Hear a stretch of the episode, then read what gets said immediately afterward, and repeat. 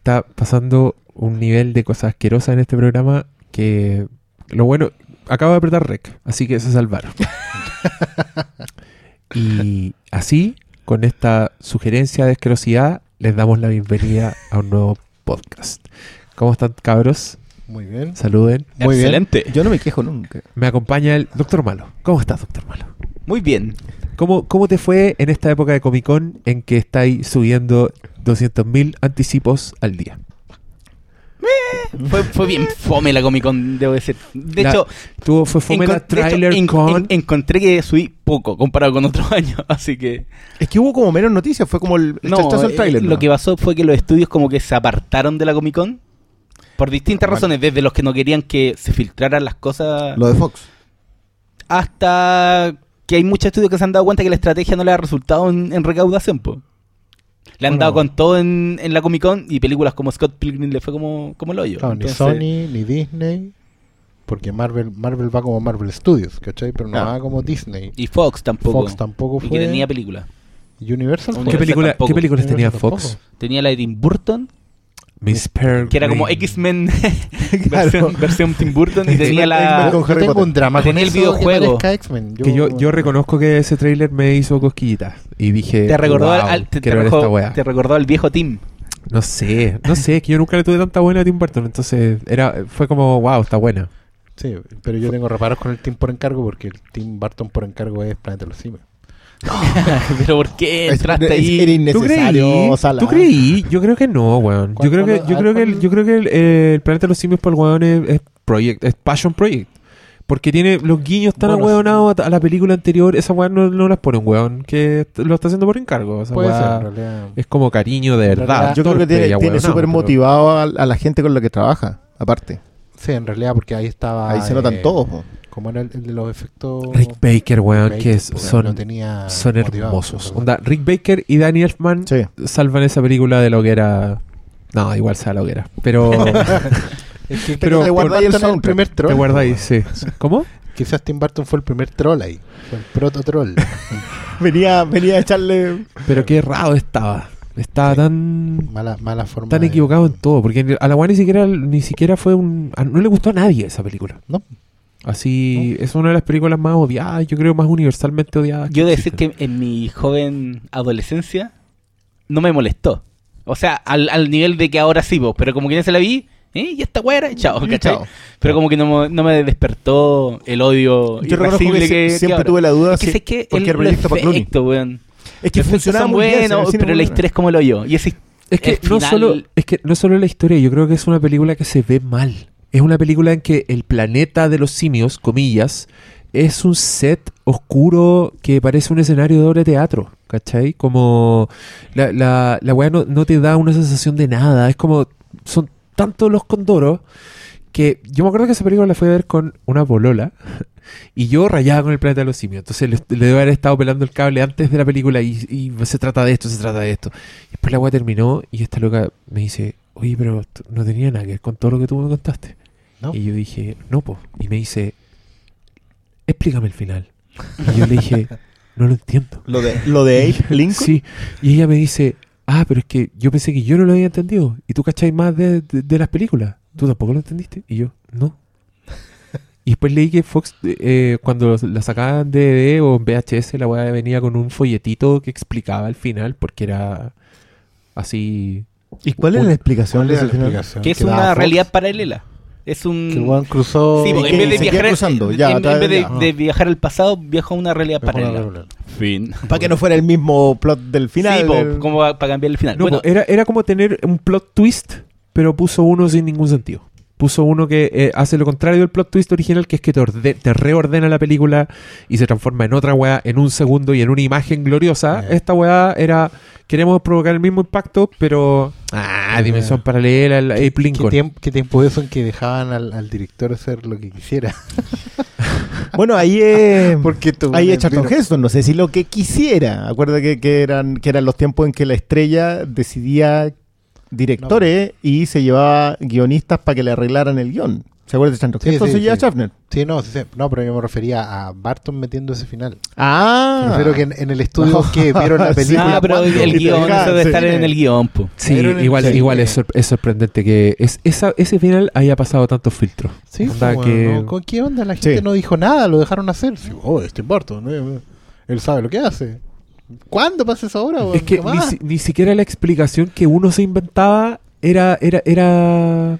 Es que- que yo me acuerdo que yo me pasaba el rollo de que el otro weón había hecho funcionar otra nave Y y, ahí se- y viajaba. había Había llegado antes, sí, que el weón al punto de cambiar la historia así por el pico.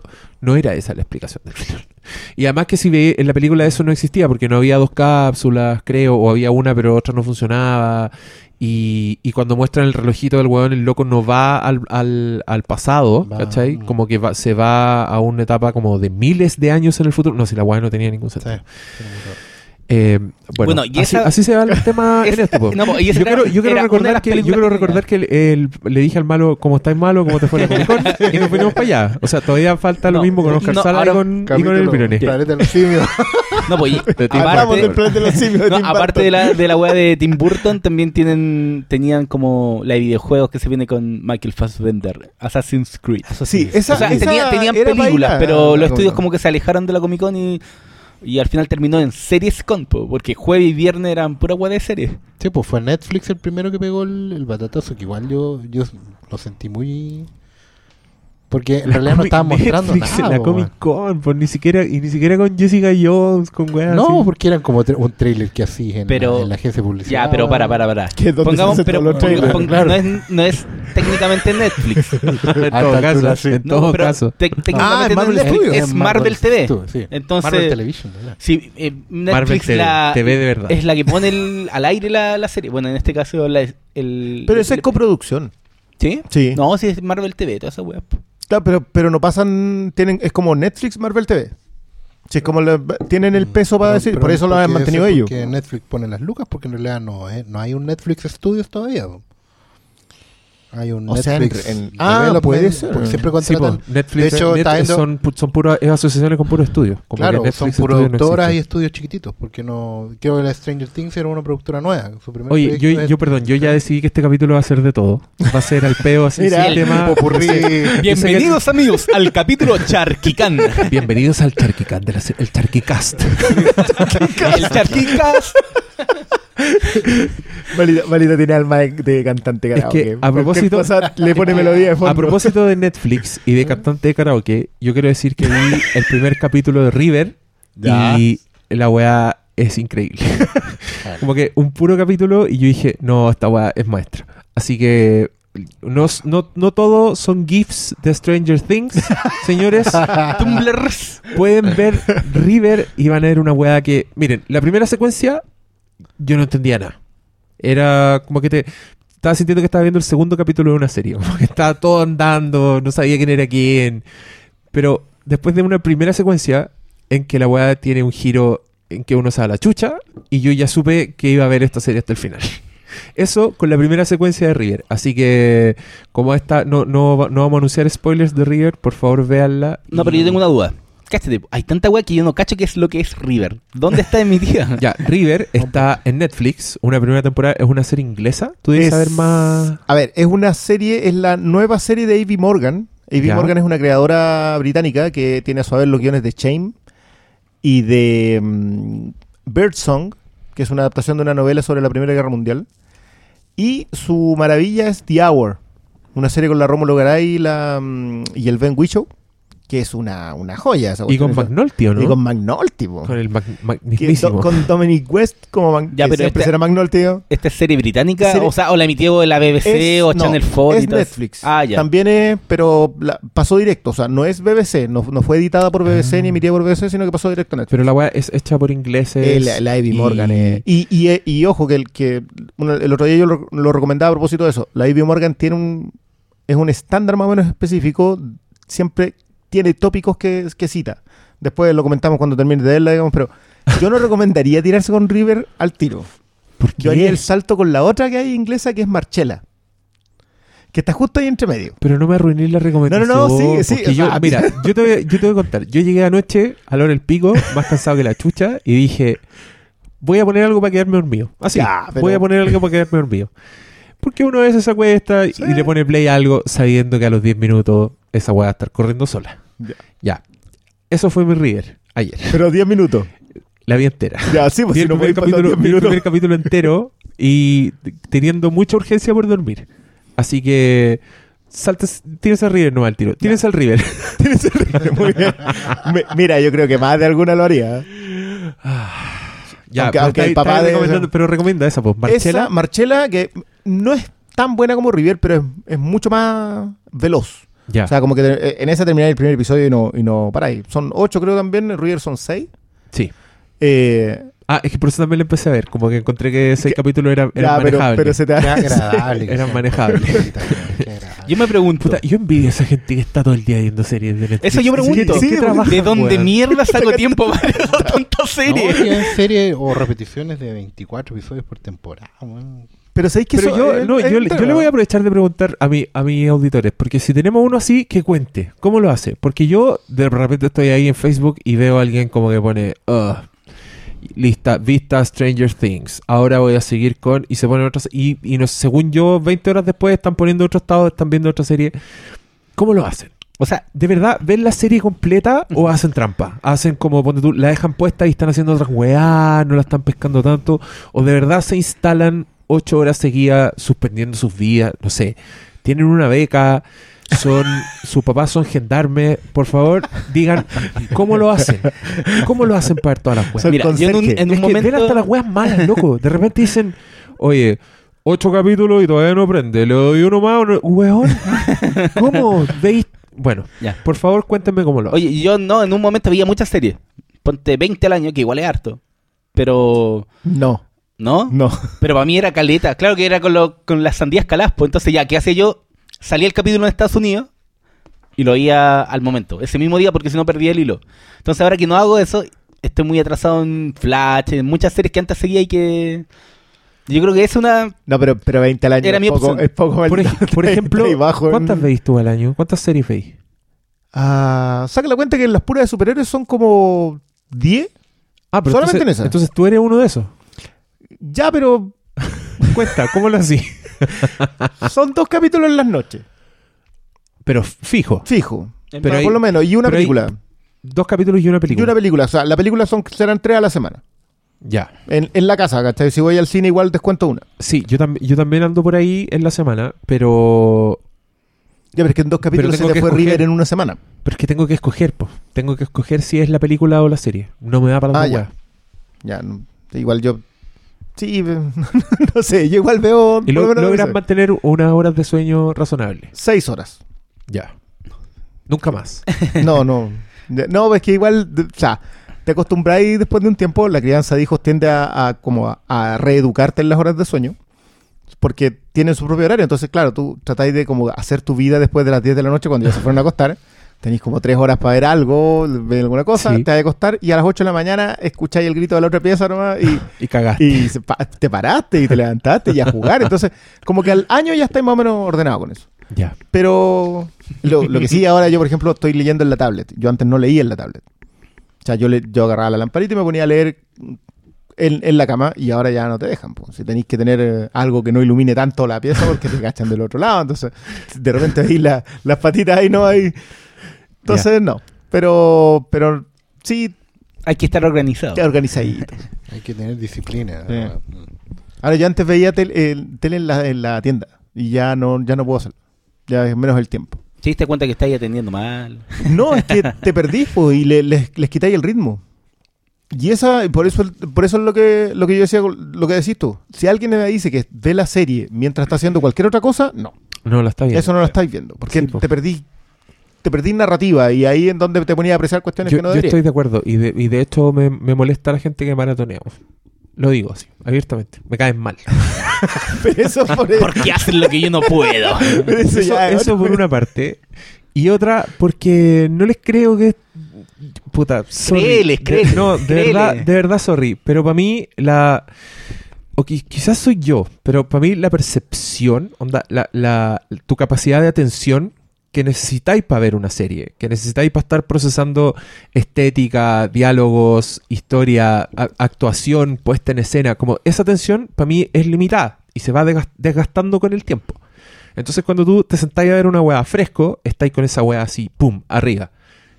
Le metí otra weá encima, ya, igual, te mantení. Pero ya como a la tercera, yo creo que tu capacidad de concentración empieza a bajar, empezáis a ver menos, no disfrutáis tanto como antes. Entonces, esa gente que me dice que vio Stranger Things de una sentada, Pero eran ocho capítulos. Yo creo que es posible. Si te levantaste un día a las 8 de la mañana, ya a las No, igual lo podías ver en la tarde. Si empezaste a ver a las weón, 3 de la tarde, pero, las weón, 11 de la al- noche. Al cuarto capítulo ya no estáis disfrutando como estáis disfrutando al principio. Mira, yo debo reconocer que una vez me pegué una maratón de todo Battlestar Galactica. los 60 capítulos en dos semanas. Así que, y no, y no perdió nada. ¿Y cuánto Mira. veis al día? Pero ya la habíais visto. Me veía como unos cuatro. Antes me iba como llegar a la casa de la, de la pega y veía hasta Pero que eso- me quedaba dormido. Cuatro. Eso fue un revisionado. Tú ya la habíais visto. Sí, pues yo ya la había visto. Que igual ahí es distinto. Es que, ¿cachai? Mira, yo, yo me acuerdo de una época oscura en mi vida. no, te lo juro, weón. Que es la época en que caí en la pasta de 24. ¡Ah! Pero ya. todos caímos en Digamos esa ya. Sí, Pero, todo. ¿qué? Pero Eso fue una escucha, droga yo buena. tenía, yo tenía unos de esos, de esas weas que ya no existen, que eran como esos revisteros, pero para los CD, para los discos. La carpeta de disco. Sí, carpetas de disco y tenía, puta, cinco temporadas de 24. Tenía discos, discos, discos. En esa época yo me acuerdo que me quedaba hasta las 5 de la mañana viendo 24. Me le- dormía lo que podía, andaba todo el día como zombie. Llegaba a mi casa cagado de sueño, dormía una siesta, despertaba y me ponía a ver 24 o no. Porque necesitaba ver, ver 24. Y te juro que eh, pienso en esa época de mi vida y siento que es una época oscura. Que es una época en que yo, me, yo estaba como Gollum en una caverna. Yo me, yo me voy a anticipar a la pregunta de cuál fue tu maratón más. eh? Y fue justamente la primera de 24. Y fue muy cuático porque yo en ese tiempo eh, estaba trabajando en el centro y empecé a arrendar en una tienda que estaba ahí en el centro. Entonces era de estos que te arrendaba de un día para otro. Porque era para el perfil del trabajador del centro, ¿cachai? Y partí con Esa, 24. esa galería, yo, yo también arrendaba películas ahí, No weón. sé si todos sabemos cómo se llama la tienda, pero no. No, no, sí. No, la- Gallery. se- paga un piso. No, la Gallery. No, No, no, ¿qué? no. Arrendar a la Gallery, malito. Pero si tenían ahí todas las series, es que era la más barata. Yo arrendaba por Lucas de Rich hay como cuatro de Sí, Despo, weón. pero ahí está Sí, Espermacus y otras cosas. Ah, pero es que ese estaba a la otra- La al otro lado. Ahí al Y lado, de- y de- y No, en pero y weón, tenía hasta, tenía hasta una tienda de animación de Gallery, Sí, weón. Tienen como mucho. sí, ah, ya. en Mercedes. Sí, ah. Ahí cuando uno iba y No miraba. al la- frente, la- miraba de y la la- Casa miraba y- Colorada. No en el caracol del frente. Sí. Acá. Pero ahí, ahí tú mirabas las carpetas. Ahí, Claro. Pa, Claro, las carátulas. Y de repente decía, ahí está. Y partía Pero que era más barato. sí me acuerdo, estaban sí. los. los- ¿Cómo se llama? Su oficina. A su y era, que era muy caro. Para mí yo era. Época, eh. universitaria, Gallery, weón. Cuatro películas por. Ya con dos No. lucas ya me, me hacía la América para todo el fin de semana. Yo estaba trabajando y fue una sensación muy rara porque arrendé el primero, lo vi en una noche. Los primeros fue- cuatro episodios. Claro, y fue al otro día de más. De más. Y terminé al final, al, al segundo día arrendé dos. El 2 y el 3, porque eran seis Mm. volúmenes en una temporada. Sí, Eran por cuatro, seis discos, 24. sí. Seis discos. Seis discos. Entonces fue primer día uno, después dos y el 3, y los devolví. Entonces terminé como en tres días. Estamos hablando de hay que ir a trabajar, Yo trabajar también, todo el pero- día y después arrendar Pero la por eso, caché que yo tengo, tengo un mal recuerdo de 24. O sea, me De acuerdo, hecho- me acuerdo de, de el- su más grande virtud era que me hacía eso. Sí, pues, que yo que no podía ir parar de verla y que necesitaba ir ver para saber qué iba a pasar. ¿Qué va a pasar? ¿Qué va a pasar? Claro. Y todos los weas tenían un cliffhanger de la puta madre que era imposible no ver el otro capítulo. Y la única manera que teníais de mitigar era pararlo a la mitad. Sí. ¿Cachai? Porque si cagaste el cliffhanger, Yo, yo les voy a decir que ustedes pasó- son unos amateurs. Porque yo tuve muchos clientes que hacían, preparaban, o sea, le llegaban a comprar y decían, ya, me voy a preparar entonces este sábado, ¿a qué hora empieza esta? ¿Ya? Y cronometraban de manera de empezar 24 a la hora que empezaba Jack Bauer Vivirla- 24. No, la y vivían en tiempo pasaban real. el día y la veían en tiempo real. Oh. de manera de ir saltándose Con la, luz, con la luz natural. Con la luz natural Uy. y saltándose los tiempos. Los güeyes Enfermo. Eh, ñoños Sí, yo te juro que cuando-. Bueno, decía- weá me supera. No, yo, no, yo era ¿sabes muy- como vi 24, yo la vi la experiencia en la red.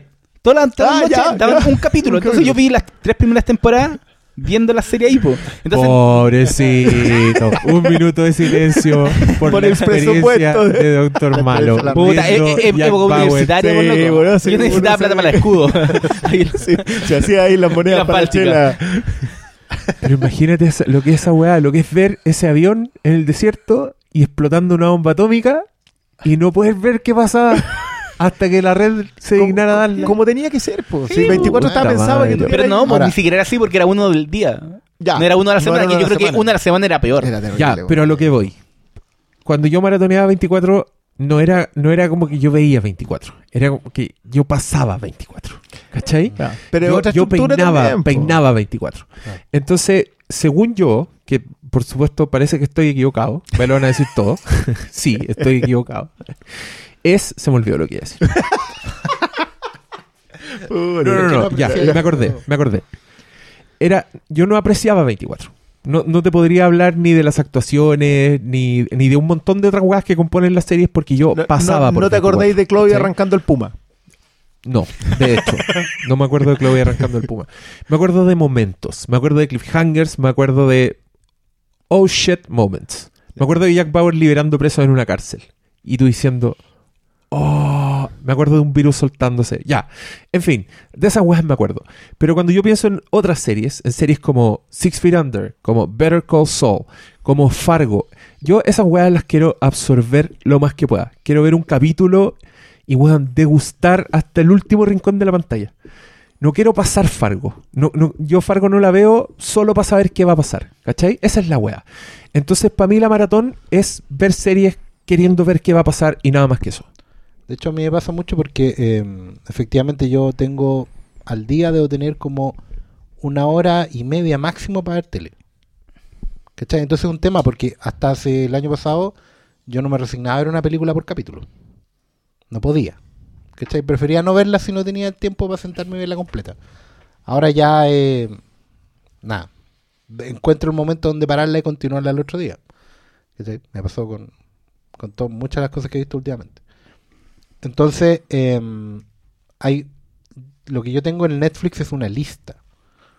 ¿Ya? Yo uso la lista de Netflix. para Ah, eres la cosas. persona que lo usa. Mira, Yo la siempre-. Siempre es bueno saber que alguien. usa. Pero, pero sigue Yo pasando. también, yo también la uso, chúpenla. No, porque está- bueno, tú posteaste un, un, un artículo que uno pierde cuántas horas al día, no, cuántos minutos. Ah, no, hay un estudio. Navegando, Netflix. 18 Son 18 minutos. minutos. Bueno, imagínate, Al tengo una hora y media, voy a weón. perder. Ah, pero esa gente 18 que- que no minutos. tiene poder de decisión. Digo, bueno, No, pero bueno. Bueno, No, no la se cuestión es trata que de la lista a mí me ayuda como a filtrar toda esa pasada. De hecho, una vez al mes me meto a las novedades y le agrego a la lista, ¿cachai? Ya voy a ver weá. Agregáis Bueno, la novedades a la lista. La lista no ha bajado a los 300 títulos. No.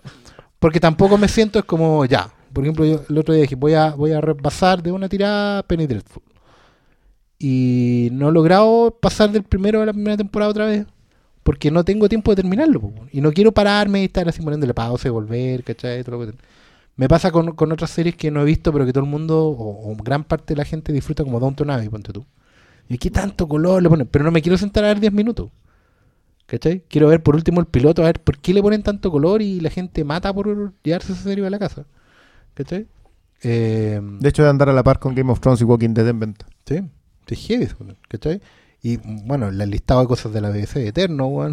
No Es que eso para mí Netflix, me pegó un chalchazo con eso porque... Claro, y más encima los capítulos duran hora y media. Claro. Entonces, como- Entonces, no es como 40 minutos, ¿cachai? Y, y la lista se alarga y se alarga, pero pero he empezado a, a ver de otra manera. A lo mejor en 10 programas más podemos hablar de eso, de cómo hoy vas encontrando las salidas, ¿cachai? ¿Dónde bajarte la micro? El paradero en la serie. Como que, ah, aquí ya podemos ponerle pausa. Me pasó con Stranger Things, en un momento que, ah, aquí me bajo. Paré el 1, paré al final del 1, Es como un- después paré Como al- una señora Claro, sentada en el metro, tocando el timbre. mirando, y de pronto, ah, ya, aquí me bajo. Claro, porque justo ese punto en que evitáis caer en la pasta, ¿cachai? De la ansiedad de no poder bajarte y, y todavía tus, tus sentidos están en, en suficiente rendimiento como para seguir apreciándolo, lo que estás diciendo tú, Sí. ¿cachai? Hay que encontrar esas ventanas No, para es que tirarse. yo, yo dicho de otra forma, veo, pel- veo series igual que como veo películas. Como la misma atención, encuentro que la serie está en un nivel que podéis hacer esa weá. Sin que se caiga la serie, al contrario. Si la weá tiene miles de capas. Ya, pero igual Entonces, era pa' mí- distinto 24 con estas. Y para mí me es muy raro que alguien me diga que vio cuatro películas seguidas, por ejemplo. Que es el equivalente de verse ocho capítulos ¿Y por en qué? Netflix. Yo he ido al cine y he visto tres seguidos. To- Todavía hay rotativos, Cuatro, malito. y, y cuatro, pero si me dijeras cuatro, yo ya te diría, ya, pero qué Ah, weá. ¿cuál- No, creo que me recorres tres.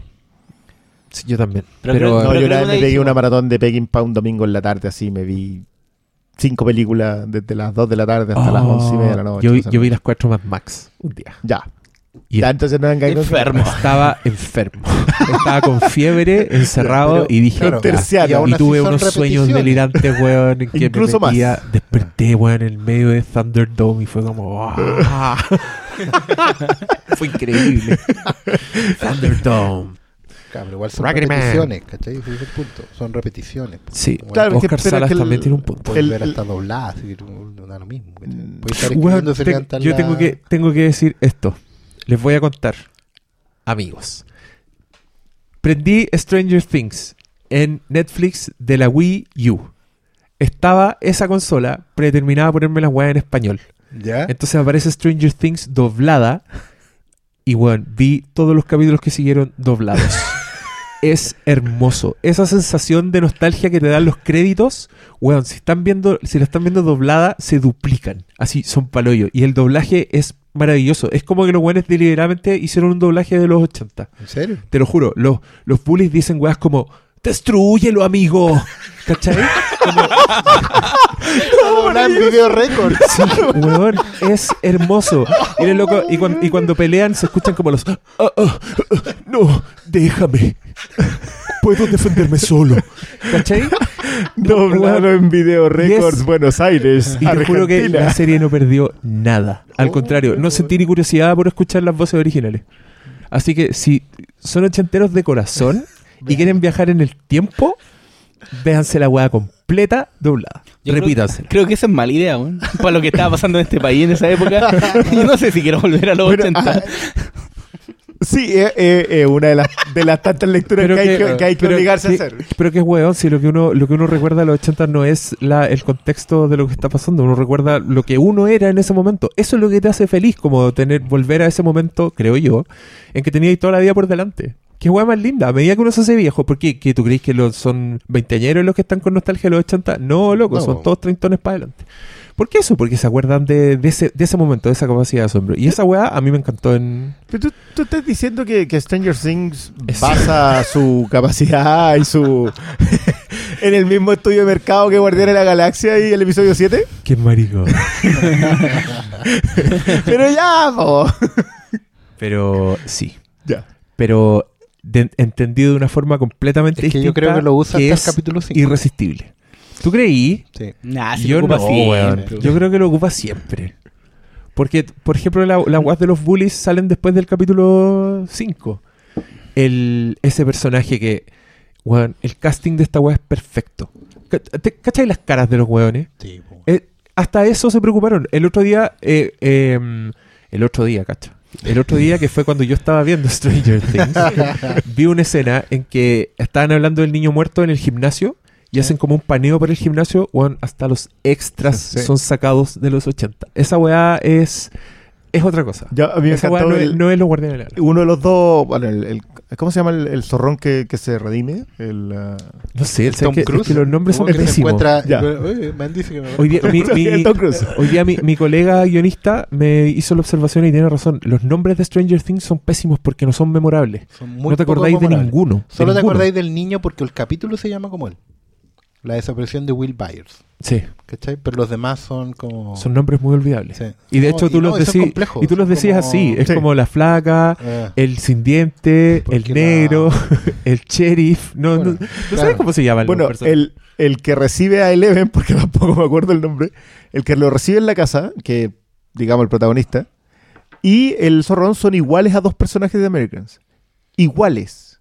O sea, en, en- tú los mirás y yo de hecho dije, no puede ser el mismo, será un hermano chico. Lo busqué. Y no, no tenía nada que... Y lo mismo, los dos son... Y, y probablemente porque también los contextos son tan similares que los peinados son los mismos, las pintas son las mismas, las ropas te ayudan como a confundirte un poco con eso, pero... Pero ¿sabéis que yo me acordé de Asalto al Precinto 13 en que nadie tenía nombre? Y todos eran el cargo. Claro, Ah. todos son. En realidad aquí también son todos un, un carácter, digamos. Claro, el sheriff se llamaba Jim Hooper. Ya. O Hopper, como le decían. Pero ese era nombre... Y, muy y la, la familia, la familia del, La flaca y el, y el narigón eran los Wheeler. Ya. no. Mira, pues, vi una, semana. irrecordable, po, ¿cachai? Pero cachai, que es bacán la weá. onda, nadie se sabe los nombres de estos personajes, que son los nombres normales. pero todos se acuerdan de todos los nombres de los personajes de Game of Thrones, que son Ah, las que más son extrañas la del universo claro. y todos se lo saben. El, el Toothless, el Toothless se llamaba Dustin Henderson. Dusty. No, jamás. Y, y el negrito, Sí, porque nadie. ¿Qué el negrito, el negro culeado? Yo, loco, yo me carga ese personaje. El weón- su rol es irse enojado durante los siete primeros capítulos. Entonces, una nota, por loco. ¿Sabéis qué? Me cargó esa weá. Ya, digamos las cosas malas de Stranger Things también. ya dale. No, si, No. si aquí no somos ilusos, me aquí voy a no, preparar no- aquí no, no, no, no, no- no nos compramos la ¿no? Porque uno las ve con atención. Para, tú estás diciendo que hay gente que se compró la pesca. Pero, Hay gente por que se- favor, o sea, recién alguien lo iba Acabo, acabo de leer un estatus en Facebook de un loco que dijo, esta weá es maestra y el que diga que no, solo quiere llamar la atención.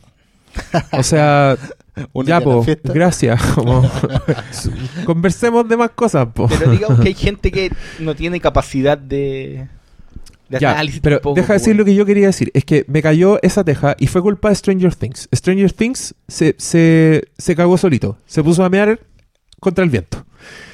Ponen un plano que es calcado de Cuenta conmigo, de, Stran- de Stand By Me.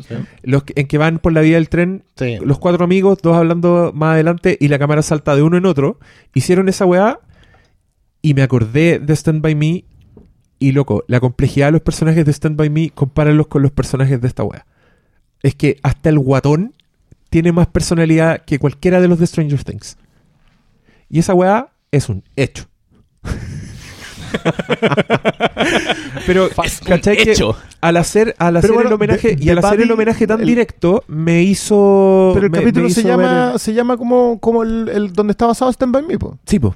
Pero es que Entonces, no- Y lo que y yo estoy no diciendo, el único. Pero y lo es que que- yo estoy diciendo es que los personajes infantiles de una son infinitamente más complejos y el homenaje no se pudo acercar ni por si acaso. Pero es que es eso ¿Cachai? nomás, po, un pero es que homenaje. yo, yo no, yo Ya, no- po, de hecho no creo una- que sea... Una pifia. Hay una diferencia entre un homenaje y un guiño. Y para mí estas weas son guiños que... Oh, a mí me gusta esa película, vamos a copiarla. Y así los mismos weones han dicho... Lo- ¿cuál, es, lo- la- cuál es la diferencia con homenaje entonces? ¿Qué es pero un que- homenaje? pero es que para mí un, un El homenaje... del póster pegado de fondo. Sí, po, el, el homenaje para mí es algo que, que tú lo reconocís como homenaje porque no tiene, no tiene otras expectativas más que esa. Po. Aquí están copiando algo para contar su relato, ¿cachai? Y, y usando un guiño como... Ah, sí, ¿Sabéis qué lo que pasa? Yo, yo, no tengo, yo creo que el relato no es malo. Yo creo que en general la historia, independiente de dónde está anclada, sigue siendo una, una buena historia. El problema es que le cuesta mucho empezar. Se queda demasiado en el guiño y en el homenaje y en la estructura y en el que en que tú identificáis cada, cada personaje como algo que viste o viviste en los 80. y no profundiza en, en las guas más interesantes que tiene, Y que es cuando como... lo hace, Ya quedan tres capítulos. te quedan tres capítulos. Sí, para mí, yo lo, yo lo decía en el capítulo anterior, que para mí el, el capítulo del The Body, Que es el cuarto. Cuando, es- cuando, cuando, está el- cuando aparece el cuerpo de, de Will Byers, hacen el funeral y todos los personajes marcan una posición al respecto, unos que sí y otros que no. Y el, el sheriff, digamos, se pega a la arrancada de tarros que, que echa para adelante la serie. digamos. Y me gustó mucho el, el hecho, para mí me quedó así, como, como una metáfora de la misma serie, que este one se mete al laboratorio, entra donde está, o sea, a la morgue. Eh, y abre el cuerpo. Y el cuerpo es un, un maniquí lleno Ah, de, ¿cachai? Un maniquí relleno. Para mí, un, poco, esa fue la metáfora de, de, de- mira, hasta aquí nomás llegamos con el, Con el relleno. con el chimuchina de, de, los ochenteros, ¿cachai? Y le echamos para adelante a la historia que, que queremos contar, que en el fondo es esta historia de cómo eh, todos tenemos que lidiar con el tema de, de la paternidad, de tener niños a cargo. Esto, lo, esto lo está diciendo con una polera de Darth Vader que dice I am your father. Eso es solo para hacerle una imagen mental. ¿Hasta dónde está? Claro. Está comprometido con el argumento. Eso lo, lo, lo, lo desarrollé brevemente en el capítulo anterior y estábamos esperando en el fondo a que, a que todos lo hubiéramos visto completa para poder ver si... Todos me, miran, todos me miran a mí porque saben que soy el que me demoro más. que son malas. No, yo, yo decir, todavía no la he visto completa. Yo ¿En serio? ¿Todavía no lo terminé? No, yo la terminé. Ah, al ya. toque. Ah, no, yo Ya, to- te ah, falta todavía hacer- no. o sea, me faltan dos. Pero viste, el- viste el del de Bodio, ¿no? Sí, ¿Viste? pues sí, vi el de Está- Bodio. o sea, está No, y hablemos y spoilemos nomás, no me importan los Ya. spoilers. Yo creo es que en las cosas realidad, se es que en realidad yo, eh, en ese momento creo que la, la, el tema de cualquier plot twist de cara al final era ya innecesario y qué bueno que no lo hicieron. ¿cachai? La peli- hay gente que dice, oh, el final se me anduvo desinflando. Por- bueno, pues la, la cosa avanzó donde tenía que avanzar, ¿no? ¿cachai? No, ¿qué, qué iba a pasar, weón? Si iba a abrir el cielo, iba a llegar una raza extraterrestre, weón. eh, Podía salir otro otra niña con poderes, podía salir alguien más del MK Ultra, Claro. etcétera. Eh, eh, Podía salir No, no. otro ser del lugar. No, Claro. bueno, no digáis que es que eso es facilista decir que más podía, haber- podían haber pasado miles de cosas. claro. Podían haberle copiado un, un poquito más a Stephen King. Un poquito más. Un poquito más. y haber visto, no sé, The Mist. Weón, no sé, que cara la mansa zorra, el mundo se mezclara. de- no claro. sé, pues, ¿cachai? Pero no, pero no pasó, digamos. Yo en general. El mismo Stephen King comentaba eso, que, que era como que él encontraba, lo, lo miraba de manera positiva, que, que era una re- un grande éxito. No es malo. Esta era como una revisión de singles. ¿no? Oye, es que a mí todas esas weas me hicieron pensar muchas opciones preciosas, maravillosas, eh, pero que no existen y me da mucha pena. Yo creo Por que- ejemplo, Mm. que Stranger Things fuera una serie antológica. O sea, Anunciaron que la weá va a ser secuela, o sea, los mismos personajes, todo. Si la hubiera sido como Fargo, hubiera sido como American Horror Story, y la segunda temporada de Stranger Things es una historia en el mismo espíritu, pero completamente distinta y con personajes Sí, distintos, personajes. weón, esa weá, por favor, háganla y hagan 20 temporadas si quieren. Claro. Onda, ahora hagan Gremlins, weón. Oh, ahora hagan Poltergeist. Como, weón, hermoso. Pero es que sé que hay un, existe una deuda desde hace mucho tiempo que no hay series de terror que valgan la pena, salvo las mierdas que están dando como Que, que son en de- el fondo desde fantasy Scream, terror. sí, porque ¿cachai? Fantasy terror. Pero estoy hablando de, de la deuda de, de Twilight Zone, po, weón. Es una, es una gran deuda, po, weón. pero, pero, no sé, po, pero hay, hay, hay elementos antológicos que, no sé, po, estuvo... Ya no era de terror, pero igual era así, era- tenía historias asombrosas, ¿cachai? Claro. Hay una deuda de... de hecho, hacer capítulos, no sé, pues, hasta- muy. Pero después de eso, pensé en otro proyecto yo solo, así como ya para hacerme sufrir. Dije, Juan, ¿qué pasa si Netflix o HBO agarran y dicen, oye, la gente de verdad que le, le gustó Stranger Things, vamos a la fuente. Hagamos series con las novelas de Stephen King. Onda, una, una temporada de ocho capítulos con Carrie. Conche tu madre, weón. Una temporada de ocho capítulos con Salem Slot. De nuevo, y ahora háganla bien. Oh, weón. Claro. Y con- Ya, y esa, con- esa y es la, segunda te la veo. La, Pero, pero Carrie encuentro por que, que favor. no, que no vuelve a funcionar porque que como que esa sociedad cambió. Pero, weón, dale la lectura No, pero, de, por los- ejemplo, de los, podéis hacer- de los podéis weones que tomar- disparan de un Columbine de- High School y dejáis la zorra con esa Puedes tomar The Shining y Doctor Sueño y hacer una gran serie con eso. Ahí ya.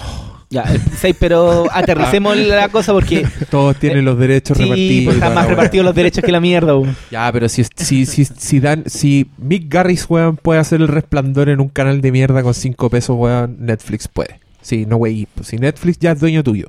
Ya. Porque yo cacho que Nick Garry ahora llega y dice, quiero hacer una serie de Stephen King. Hazla, weón, ya. Se ha hecho tanto. Ya, pues. O sea, es fácil agarrar los derechos. Entonces, Aquí hay derechos que no creo, que suerte. Imagínate Date. Se viene una película. Pero, Pero- bueno, es otro tema. pero si, llega, si Netflix, que ya no es cualquier weá, pues. No es, no, es, no es lo mismo que hicieron The Stand. ¿Cachai? Si llega Netflix y te dice, haremos The Stand. ¿Cómo se 10 llama la, la, la del la tormenta? Ay, sí. Que tiene una película, tiene una película tan para. Sí, era una película para la tele, que no era mala. Ah, no, Mm. que- no, mm, La tormenta del siglo. Del siglo, Algo así algo así. decía acá. sí. O sea, era chanta, digamos, porque tú la mirás y dices, ah, tiene Me 20 acordé, pesos, pero... de Roanoke.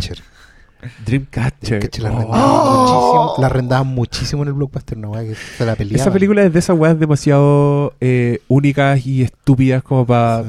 pasar, Para pasar del... No, pero No, para, de para largo, está desmentir, o sea, para verla en menos. Es tan única que yo creo que ya igual será mala la weá, pero tiene. Pero no. Sí, pero, pero no es tu típica película tiene- mala, Tiene po, un extraterrestre que sale por un mojón, loco. Listo. Inválido. Y, es- y y inválido. y es hecho por un gran estudio y actúa Morgan Freeman, loco. Pero tiene Eso medio pasa- reparto. sobre- Bueno, en ese tiempo reparto era más y el- reparto. Y el... Este era el loco de... y de está casi serie. todo en desgracia. Está el de Homeland. Ese, pues, el colorín de Homeland haciendo... Luis, Y, sí, está, y po. está haciendo, y cuando el era cuando estaba poseído por el extraterrestre, hablaba en inglés británico. Esos son los detalles de Dreamcatcher, loco. Esa weá es maestra. Ahora no la van a encontrar en ningún lado. porque- Oye, Ah, me gustó que así entramos a Stranger Things y que puta todos se van a enojar con nosotros porque Iban hablando. Pero hablemos un poquito de la Comic Con. po. porque queremos hablar de no, no quieren decir nada más de Stranger yo sí quiero decir más cosas de Pero Stranger dale, Things. dale. Po. tú- Tú no la has terminado, así que para Sí, nosotros pero es más igual- interesante eso. es que igual quiero decir que a mí me gusta mucho la serie encuentro que rescatan situaciones que son de los 80 más que los guiños. Onda, Encuentro que esta weá es de alma ochentera. Parece una weá hecha en los 80. Yo decía eso. ¿Cachai? Que esta historia no la podéis contar en otra época. No, po. Esa No. es fundamental. Y eso es como lo primero que hay que entender para sacarse también un poco la chimuchina del, del homenaje. ¿Cachai?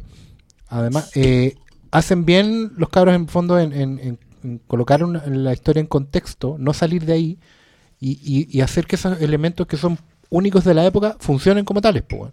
El tema de las luces, de la llamada por teléfono, que el teléfono se queme. el teléfono público, Claro, como que, que no haya, elementos que no haya WhatsApp ni nada, Sí. no hay internet para rastrearte ni que tienen conectarte. que, ir, que tienen que ir donde el profesor para usarlo como Google, porque Claro, claro, llamarlo por teléfono. no es tan y- y fácil comprarle encontrar, todo. saber weá. Como que todo es un proceso. A mí, a mí toda esa weá me encanta. Y encuentro que estos locos la reproducen hasta con sus torpezas.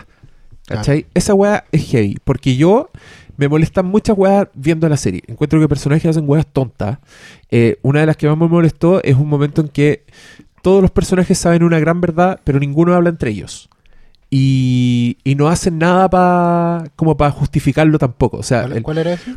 por ejemplo, cuando el, el sheriff, que acaba de estar con una weona que está al borde del, del colapso definitivo por la desaparición de su hijo, que está viendo weas en las paredes, que está convencida de que el cuerpo que encontraron no es el de su hijo, este weón descubre que el cuerpo es falso y el weón no va a hablar con la mamá. Se va a hacer unas weas, va a investigar, después se va para la casa, después duerme, el weón llama a la ex, le da caña y recién ahí va a buscar a la mamá del pendejo. Yo toda esa secuencia estaba diciendo, ya, esto- estos weones son, son, son robots, no son humanos, ¿cachai? No tienen sentimiento. Después el hijo de la, de la Wainona, que también sabe que también el weón chocó, le gritó en la calle a la vieja porque, oh, loca, tu hijo está muerto a Tina, el weón descubre que todo es cierto y, y no le va a decir a la mamá. E incluso en una escena dice, no le diré nada hasta encontrar yo mismo al monstruo. ¿cachai? Eran, y eran puros momentos en que yo decía, cha. Me, me desconectaba completamente de la serie y estaba muy enojado y muy frustrado. Pero esas weas también pasaban en los 80. ¿cachai? Como, y yo me acordé mucho de las películas, ¿cachai la wea? De las películas de Freddy Krueger. Sí, Porque todas las, todas las sagas son lo mismo, son jóvenes haciendo las weas por sí mismos. Onda, la historia de Nancy con el weón es completamente un momento Freddy Krueger. Eh, una, una línea argumental de Freddy Krueger. De hecho, incluyendo el dormitorio y, y planear las cosas. Y, y ella que se, adultos. y ella que se llama Nancy, claro. Mm. Y, y eso, pues, weón. Entonces era, era como que no me gusta, pero después digo, wow, igual, igual le doy mérito, igual está bien, onda. Es una serie donde pueden pasar esas cosas Que lo y bueno quizás es que deben pasar Una de esas las cosas que a mí me gustó, que es un detalle muy pequeño, es que justamente la historia avanza en torno a esa misma estructura, a, a que los jóvenes hagan weas estúpidas para que la historia avance. ¿Cachai? Y son clichés muy típicos. Pero como es una serie, como tenéis ocho horas para contar la wea, en vez de dos o hora y media, como en los 80 en realidad, eh, los buenos pueden dejarse caer escenas como cuando está eh, el- el- la flaca y el, y el, y el fotógrafo, el pimp, Nombres poco memorables. el Byers grande y la, la chica Wheeler. ¿Sabéis por qué están hablando en el bosque y se pegan una charla que es súper eh, potente para justificarlos a ellos como personajes. Sí, sí. Porque le- nos recuerda de partida que son adolescentes, no adultos chicos. ¿Cachai? Y que tienen mucho miedo de, sobre todo, relacionarse con adultos. Es lo que tú decías la semana pasada, la, la escena de la escalera entre Nancy y su mamá. Ah, sí, po. Cuando Sí. yo sé que tú sabes, pero no Mm. voy a hacer como que sepas nada. Esa agua es muy chentera, agua de no, no, no, no nos hablamos con nuestros padres. Sí. ¿Cachai? Hoy en día quizá ahí estamos más acostumbrados a que los papás sean más hijos, o sea, más amigos de los hijos, porque hay una, una suerte de extensión de la juventud en que tú empezás a tener una edad a los 15 y la terminás a los 55, como que es una sola gran etapa de la vida, ¿cachai? Eh, todos se portan igual. Pero ahí, ahí tenías esa distancia. Y, y, esa, y ese diálogo en el bosque, que si lo están viendo la van a ver de nuevo, fíjense mucho, porque los dos se recriminan entre ellos no llegar a ser como sus padres, pero en- reconocen que al mismo tiempo están condenados a ser igual a sus padres.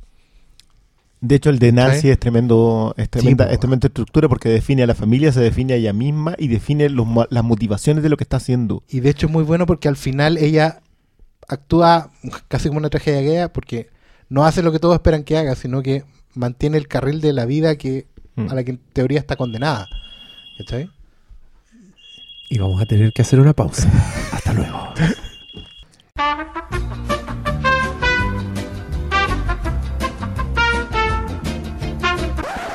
Y hemos vuelto.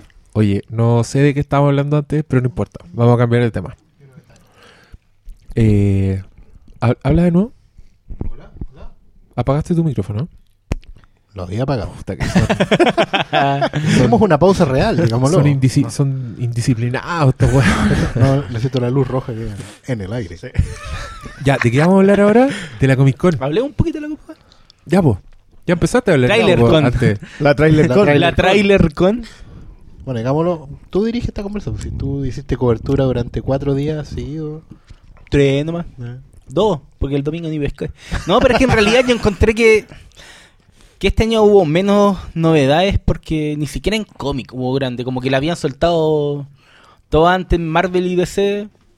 Y en Image la había contado antes. Pero hace años ya que. No, eh, el año pasado hubo hartas novedades, pero ahora dejaron ya con cueva que va a haber un nuevo cómic de Batman con las tortugas ninja.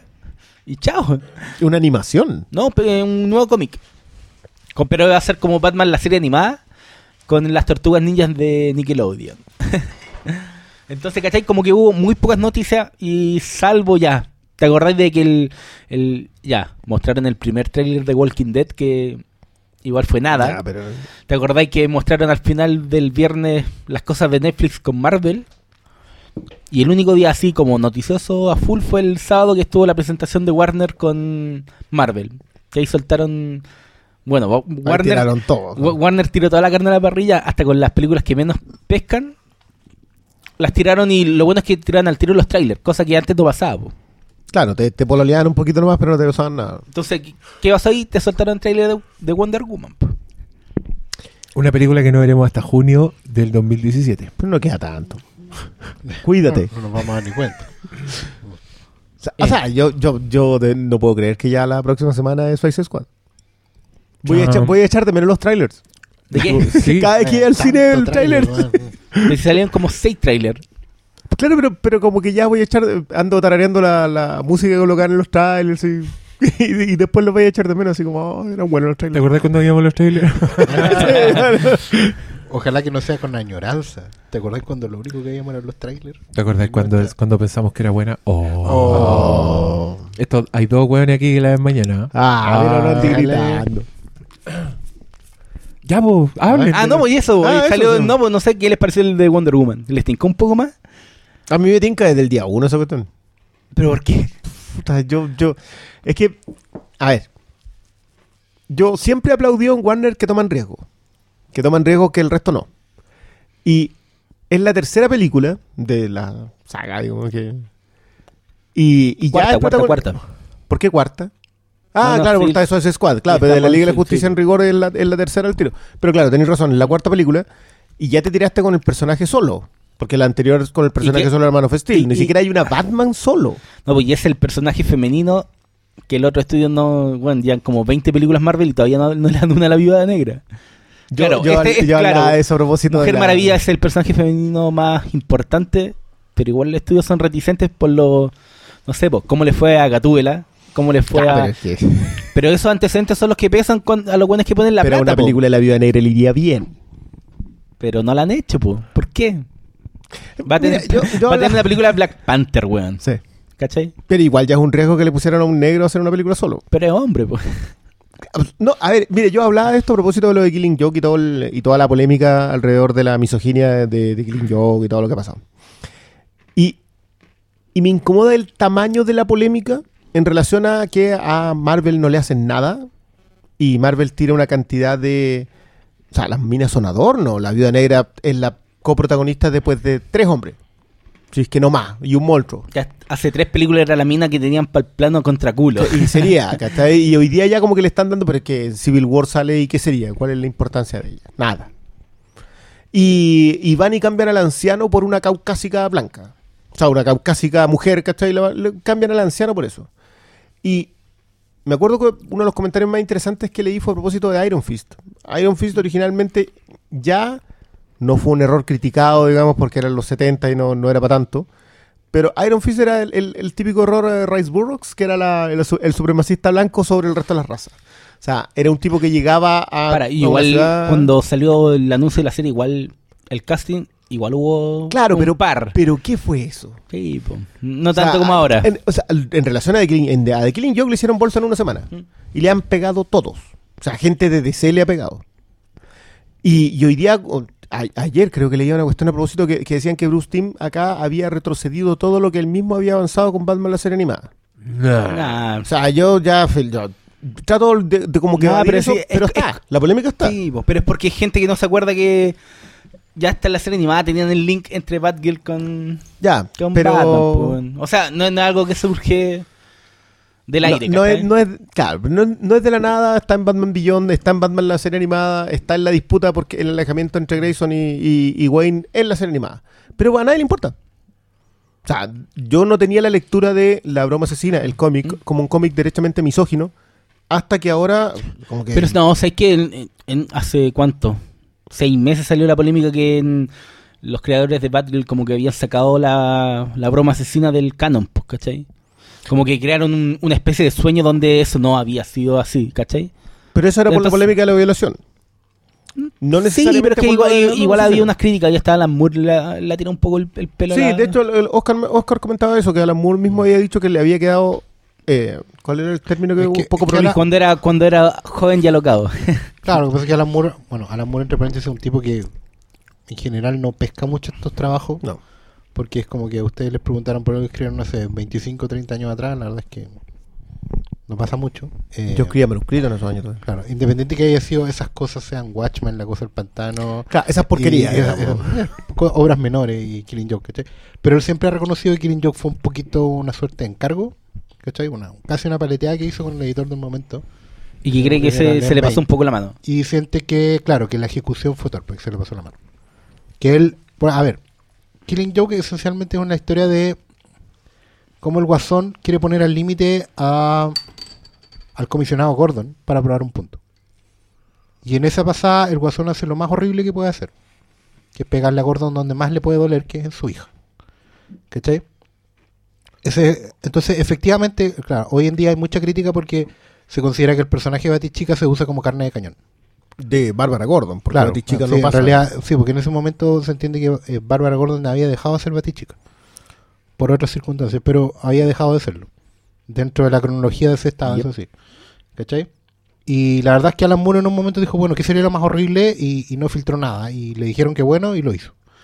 Y él reconoce que es que, que dejar paralítica a la niña y, y ultrajarla de esa manera, porque si bien es claro que no la violan, sí la desnudan y la fotografían Para mostrársela al en un- padre. Claro, en un sentido de torturar, de tortura muy extrema y muy retorcida. Entonces siempre la crítica ha venido de eso, y Alan Moore reconoce eso, que fue tan, tan brutal, de hecho, el tema. A ver, eh, yo por ejemplo, en lo personal, cuando yo leí ese cómic, no fue un cómic que me releyera todos los días en el baño. Es un cómic que leo, no sé, una vez cada 7, 8 años, si es que. Porque es un cómic desagradable. Y yo creo que eso es justamente lo que plantea Alan Moore.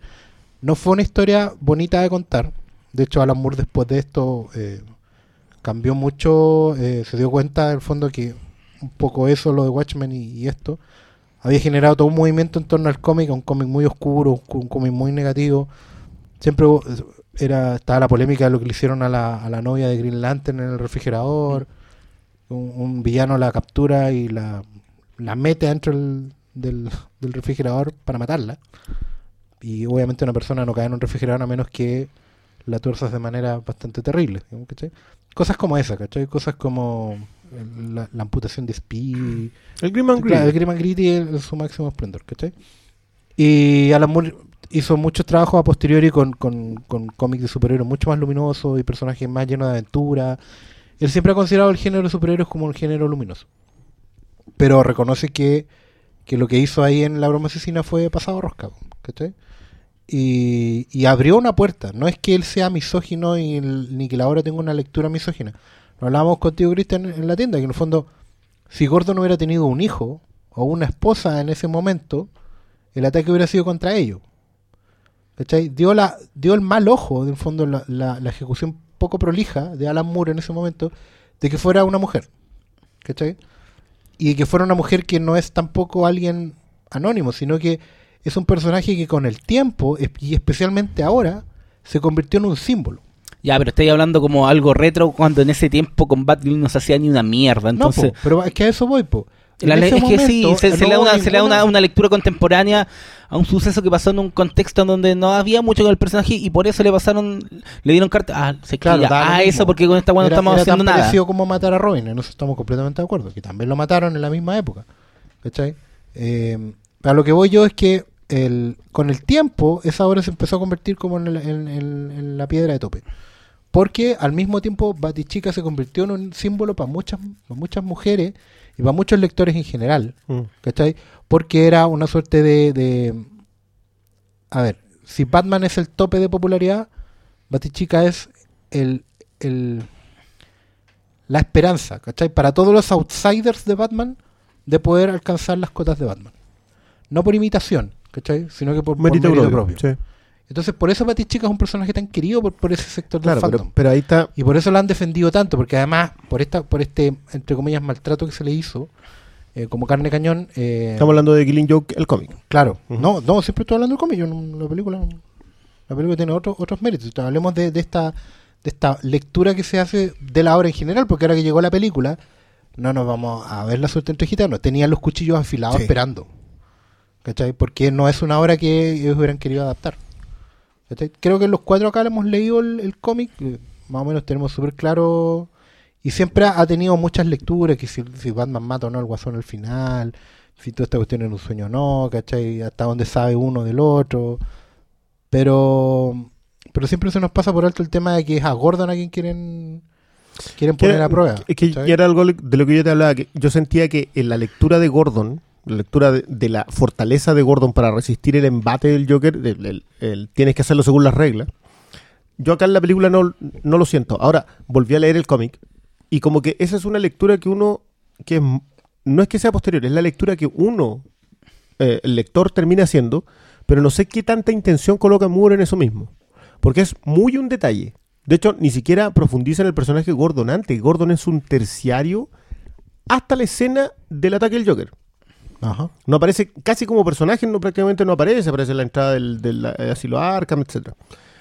Ahora, todo este tema acerca de la lectura eh, misógina de, mm, de la broma asesina en el cómic es por el hecho de que Batgirl solamente existe como eh, artilugio de la trama. Sí. O sea, ella solamente existe para validar el conflicto entre hombres. Y ahí donde surge esta otra lectura. misógina. Y Pero así como esa weá hay miles. Pues sí, yo creo que, Es una, que- es que- se le ve con una óptica sí, contemporánea a una obra que, que seamos honestos, el cómic en general no es un lugar en donde las mujeres tengan un trato, se les trate bien, digamos. Sí, pues, pero es que yo creo que hay que ponerse en el lugar de lo que estamos hablando. no, no, no, pues. a ver, per- perdona, Está- yo- estamos hablando de, de un género en donde todos los personajes son blancos, porque así dictaba la Ya. norma en los A- 50. pues, A eso es lo que yo mismo lo- a, lo, a lo que yo voy. Eh, cuando hablábamos de quién tenía que ser el personaje que sufriera para torturar a Gordon, en un momento tú quedáis demasiado encerrado. O sea, la única opción es que sea un blanco caucásico. O sea, un caucásico heterosexual. Es la única manera. Porque si no, si es homosexual, tú estás atacando la minoría que sea, tú la atacáis. Por eso hay, hay tanta polémica cuando los personajes secundarios son eh, de una raza determinada o de una orientación sexual determinada.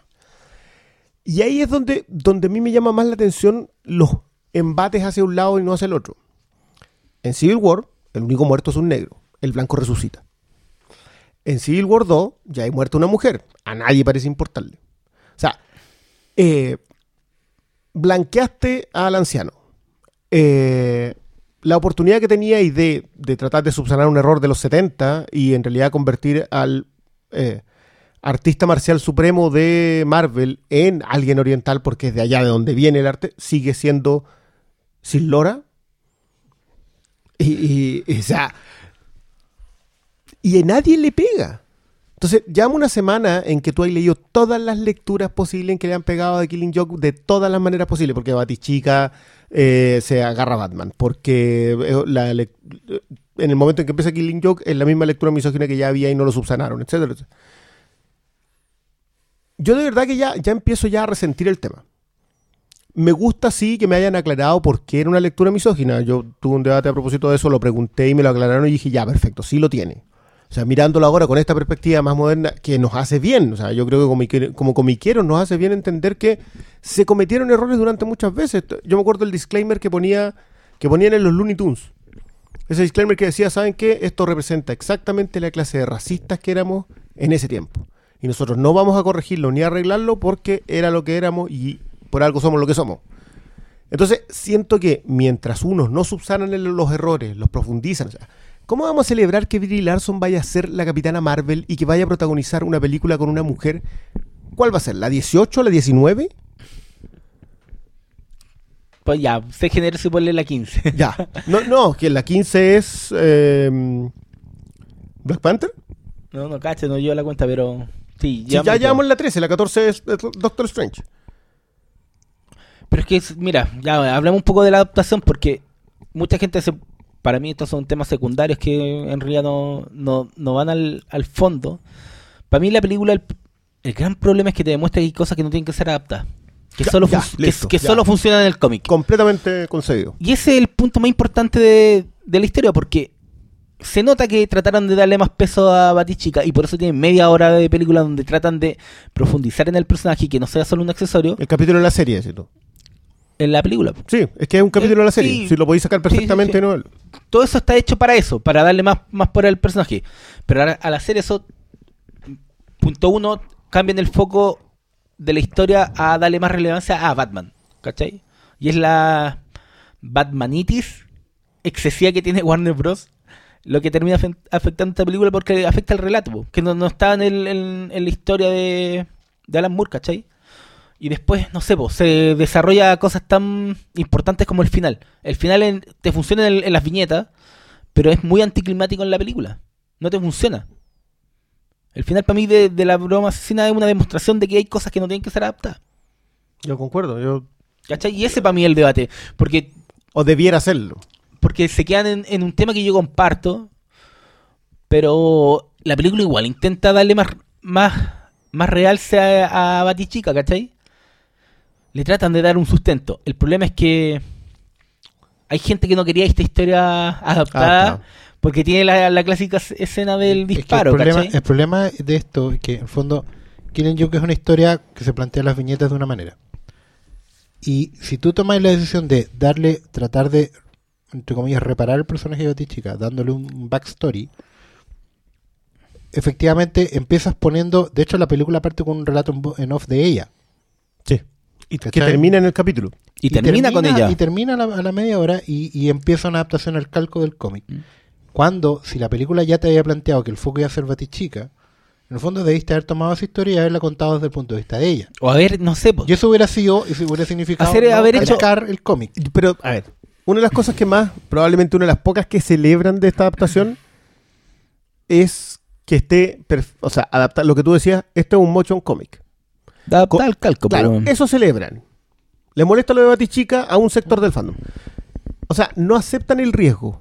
Para Cuando, nada. cuando es, digamos, de estas otras mm, adaptaciones que son por encimita nomás, que no le hacen daño a nadie, que Cuan- como que no- no, o cuando es Walking Dead, cuando algo que es muy distinto. Eh, claro. Se molesta. Sí, pero igual Joaquín Dead le mete, le mete el chocolate donde tiene que, meterlo. O sea, te Sí, pero personaje eh, a no línea general hay cosas que adaptan, pero no al calco. Y hay mucha gente Sí. que espera el, el- el calco. Eh, exacto, y pero esta película justamente demuestra que el calco no funciona. tampoco funciona. Es que ahí está el tema. Entonces, cuando corres demasiado riesgo o corres riesgo, no, los, no son bien recibidos. O sea, si tú vayas a adaptar a un Superman, porque no puedes seguir siendo el Superman de los 30 y los 70, tenés que ser un Superman de hoy día en la sociedad de hoy. No, la antorcha. Lo adaptas al calco, pero justo colocas, tratas de darle otro enfoque con una historia casi aparte, las antorchas. Y cuando lo calcas, también hay antorchas guardadas. ¿Por qué? Porque el resentimiento generado por que esa historia siga siendo popular durante todos estos años, no asumiendo que tiene un error de fundamento, que, extrañamente lo asume el autor y como que no lo asume mucha gente, también hay antorchas guardadas. O sea, acá hay gente literalmente que tiene cajones con antorcha. ¿Listo para abrirlo? O sea, hay que venderla. Listo. la, la. Entonces, yo... yo Pero, mí- weón, el- Oye, es que yo te quería, el- es que el yo te pu- quería comentar una, una columna que alguien tuiteó muy enojada, que era sobre, y creo que ella escucha este, este podcast, así que, amiga, esta conversación es dedicada a ti. Era una columna que decía, llamaba como a no disfrutar el personaje de Harley Quinn. Así como, Ah. No, no, no festejes tanto, piensa antes tu cosplay, porque este personaje fue creado como una representación de lo que es una relación abusiva. Como que así te, te el personaje de Harley Quinn. Entonces, al, verla sexy, como Margot Robbie, al, hacer todo eso, como, como que tú estás gozando a este personaje, llamaba a no hacerlo. Y hablaba del gran error de Suicide Squad. Antes de, del Antes de que exista antes de que, antes de que todos la han visto, ¿cachai? Y a mí esa weá igual me violentó caleta, porque encontré que uno era, iba a ser súper eh, condenado decir que estáis en desacuerdo con eso. ¿Cachai? Así como que te, te pueden atacar por todas partes. Y, y dos, que encuentro que hay demasiadas concepciones muy malas de lo que es la ficción y de los roles de la ficción. Y que para mí entran en todas estas lecturas que, que han hecho, sobre todo de Killing Joke. ¿Cachai? Que es como. Es como contaminar la lectura de, de la ficción de una forma que antes no lo hacíais. O, y, y- y no sé si es un cambio cultural tan grande o si es provocado simplemente porque hoy día todos tienen que estar diciendo su opinión sobre alguna web en particular. Incluso los autores. Incluso los autores, weón. Porque de alguna manera, una de las mejores lecturas de la película Ghostbusters es que es una película de género. Sí. Y, y sigue siendo una buena lectura independiente de la falencia de la película, que las tiene y muchas, digamos, independiente de que uno se pueda- la pueda haber pasado bien, pero... Mira, yo, yo soy fan de Sam Peckinpah. O sea, a mí cuando me hablan de misógino eh, y de misoginia en general en un género, Sam Peckinpah era... Ustedes no tienen ni idea lo misógino que era Sam Peckinpah.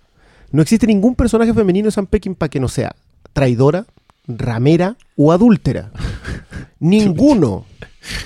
Entonces, la percepción que yo tengo, yo tengo claro que Sam Peckinpah colocaba esos personajes ahí, los colocaba, y eso era una misoginia absoluta. Había un ataque constante al género. ¿Son menos, de, tienen menos calidad las películas de Sam Peckinpah por eso?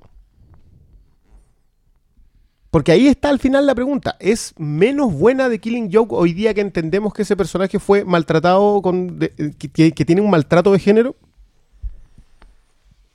Porque esa acá al final la pregunta. Yo, yo, a mí me cuesta hacer el análisis. Pero es que digamos, es que esa es la weá, pues no es un maltrato de género, que es lo que se asume actualmente. El personaje es un accesorio.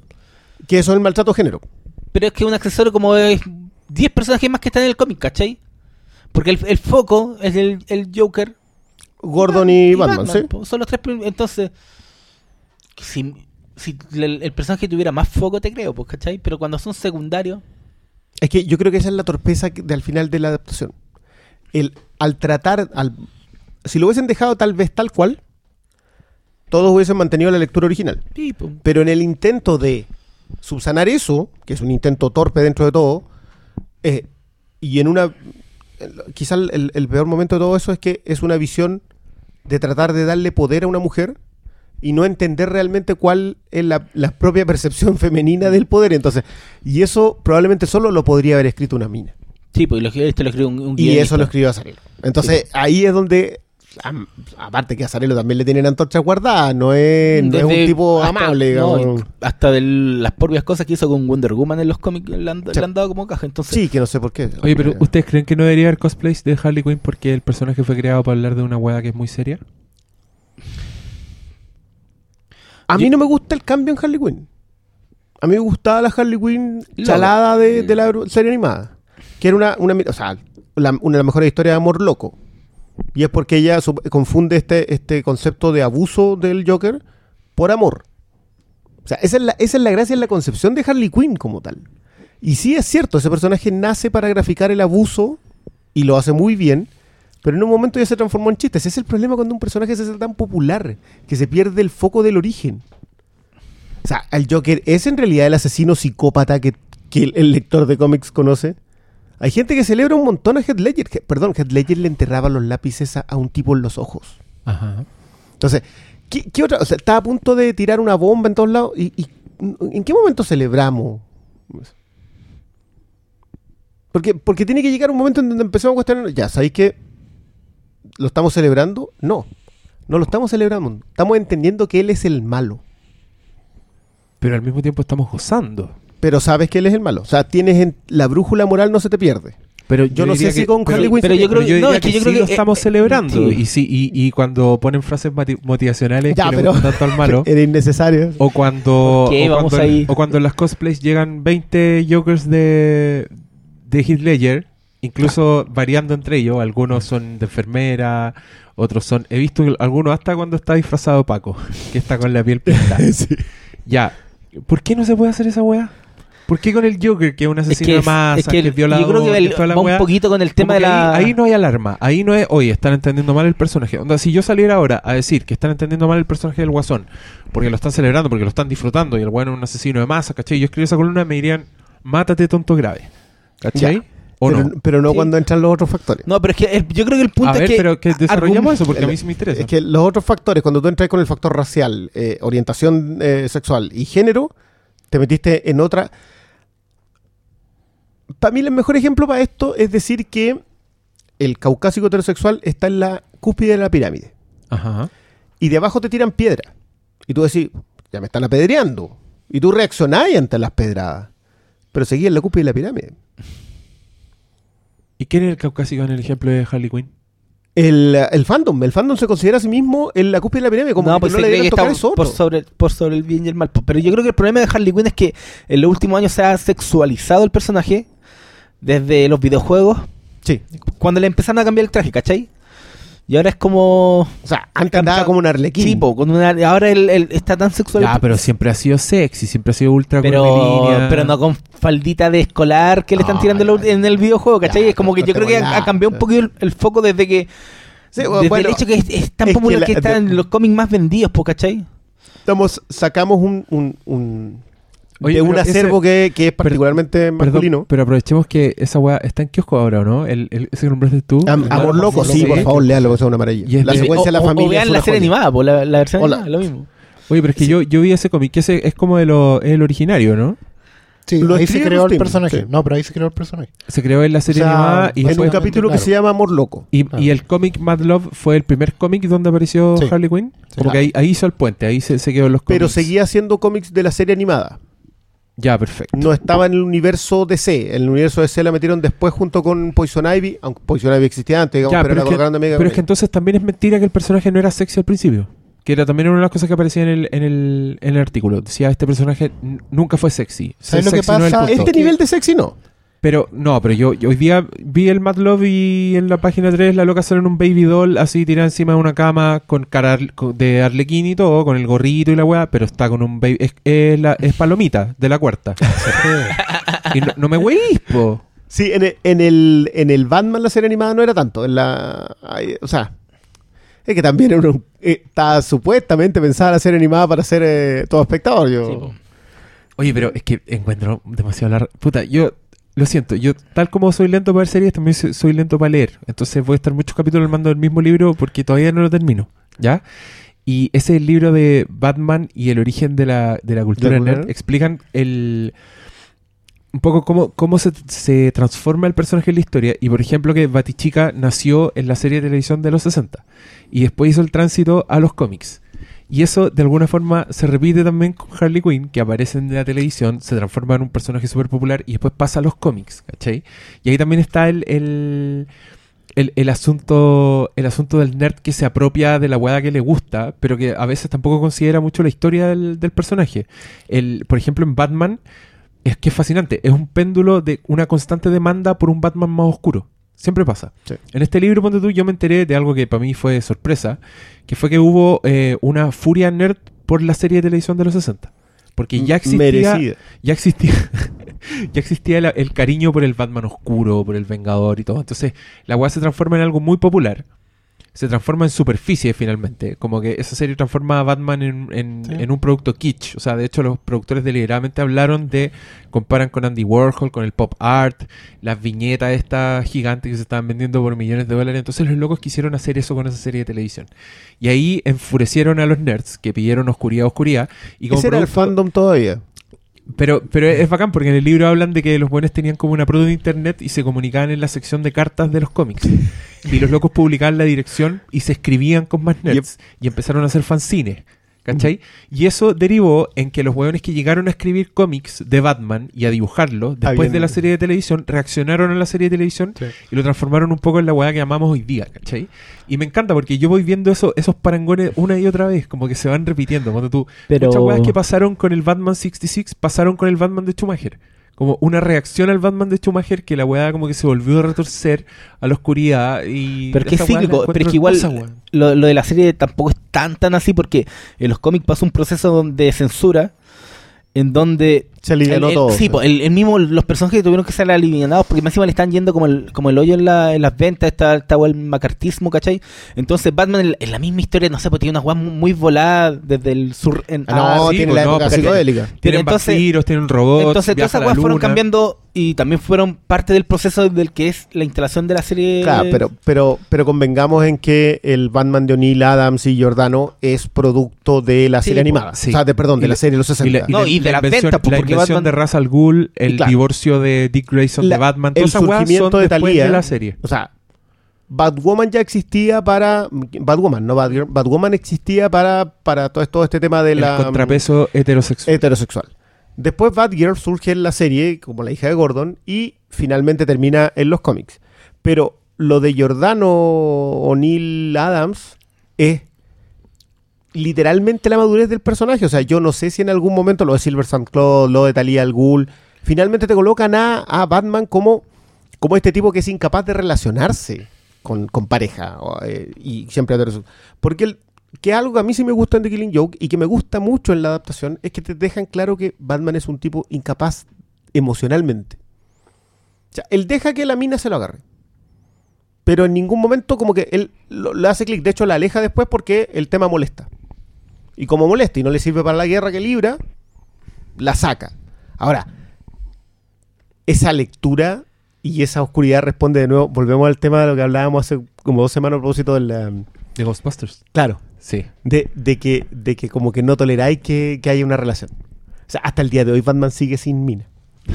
Que es una cuestión que, o sea, Grayson se ha agarrado a la mitad del universo ese y, y Batman todavía... O sea, sí, le ha hecho empeño de casi todo. Lo hablábamos a propósito del tráiler de Justice League, que, le- que si hacen lo de, lo de Diana mm, Bruce que hacían en la serie animada y que para allá parece que se van a dar los tiros, ahí sí que va a arder Troya. Ah, pero, Pero- imagínate, pero imagínate para, que para. to- todos odiaron el final de Dark Knight Rises porque el weón se iba con la minita. No, el, el al final de Renaissance ¿cachai? era malo, no Pero- tiene nada que ver con que No se fuera a tomar café. Igual es un, es un tema que siempre es recurrente. Hace 50 seis- años. No, sí, vos, pero hace seis números en los cómics gringos Batman había dejado todo para casarse, ¿cachai?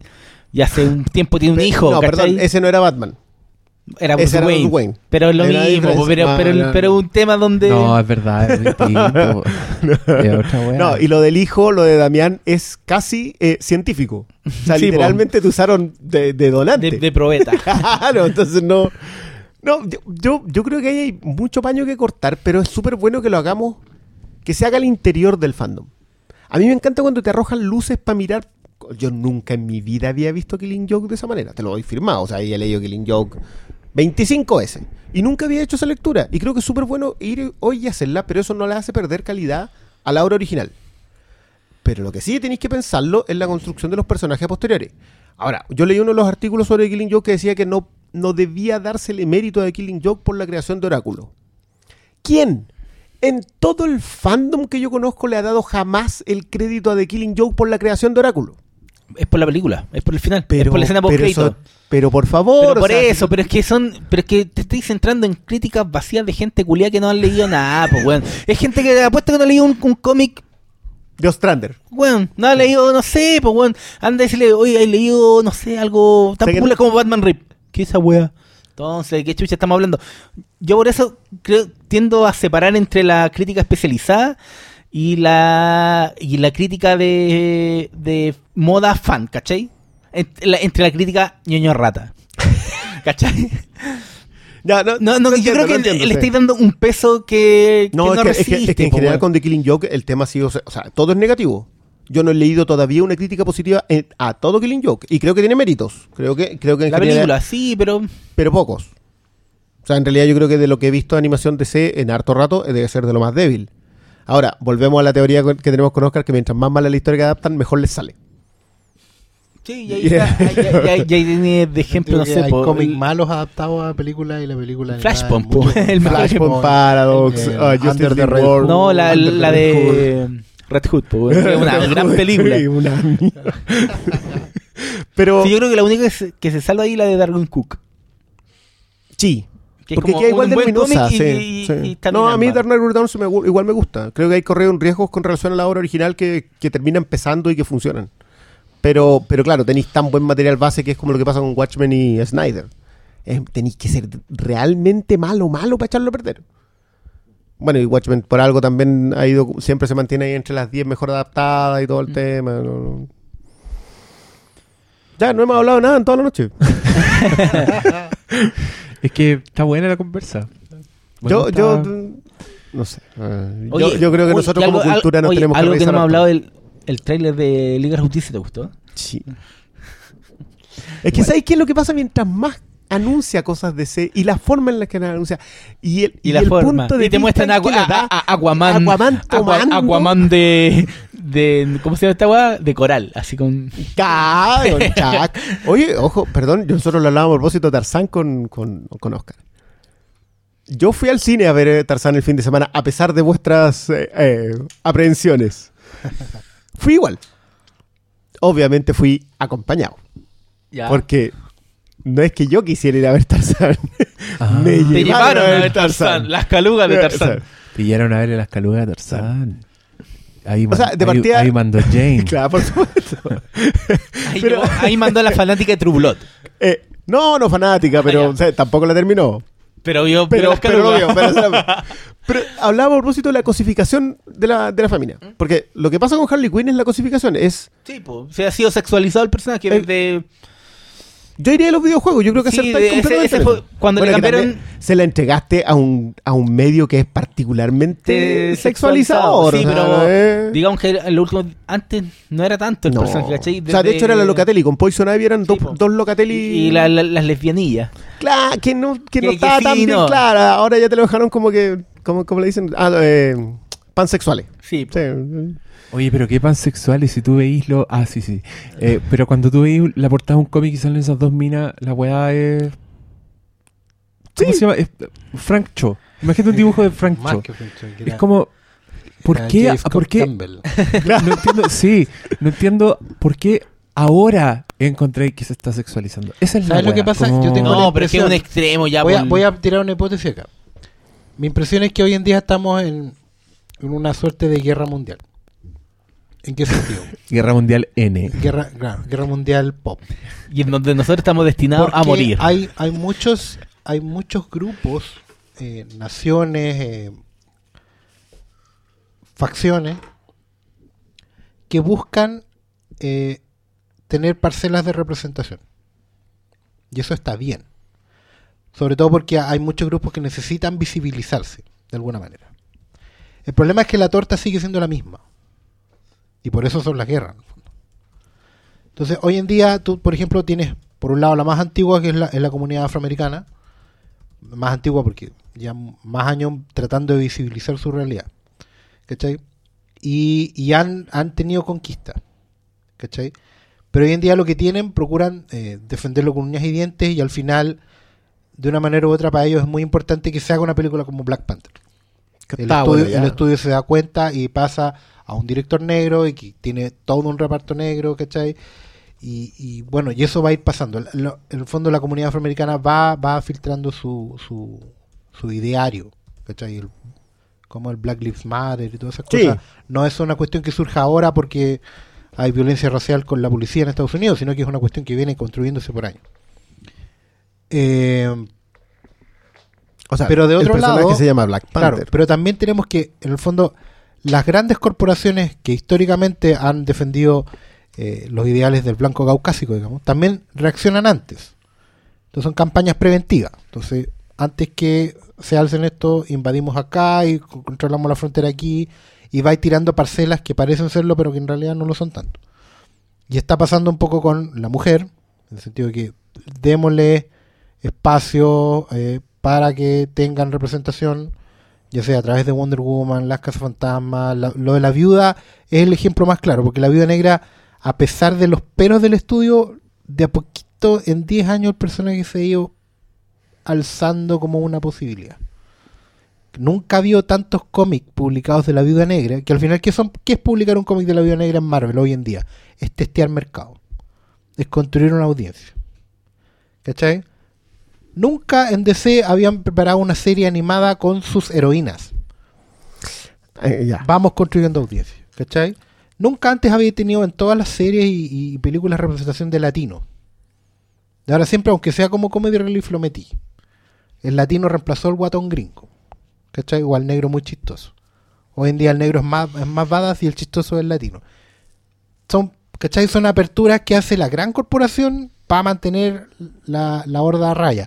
Pero en, parcelas más pequeñas, la- las batallas se desatan.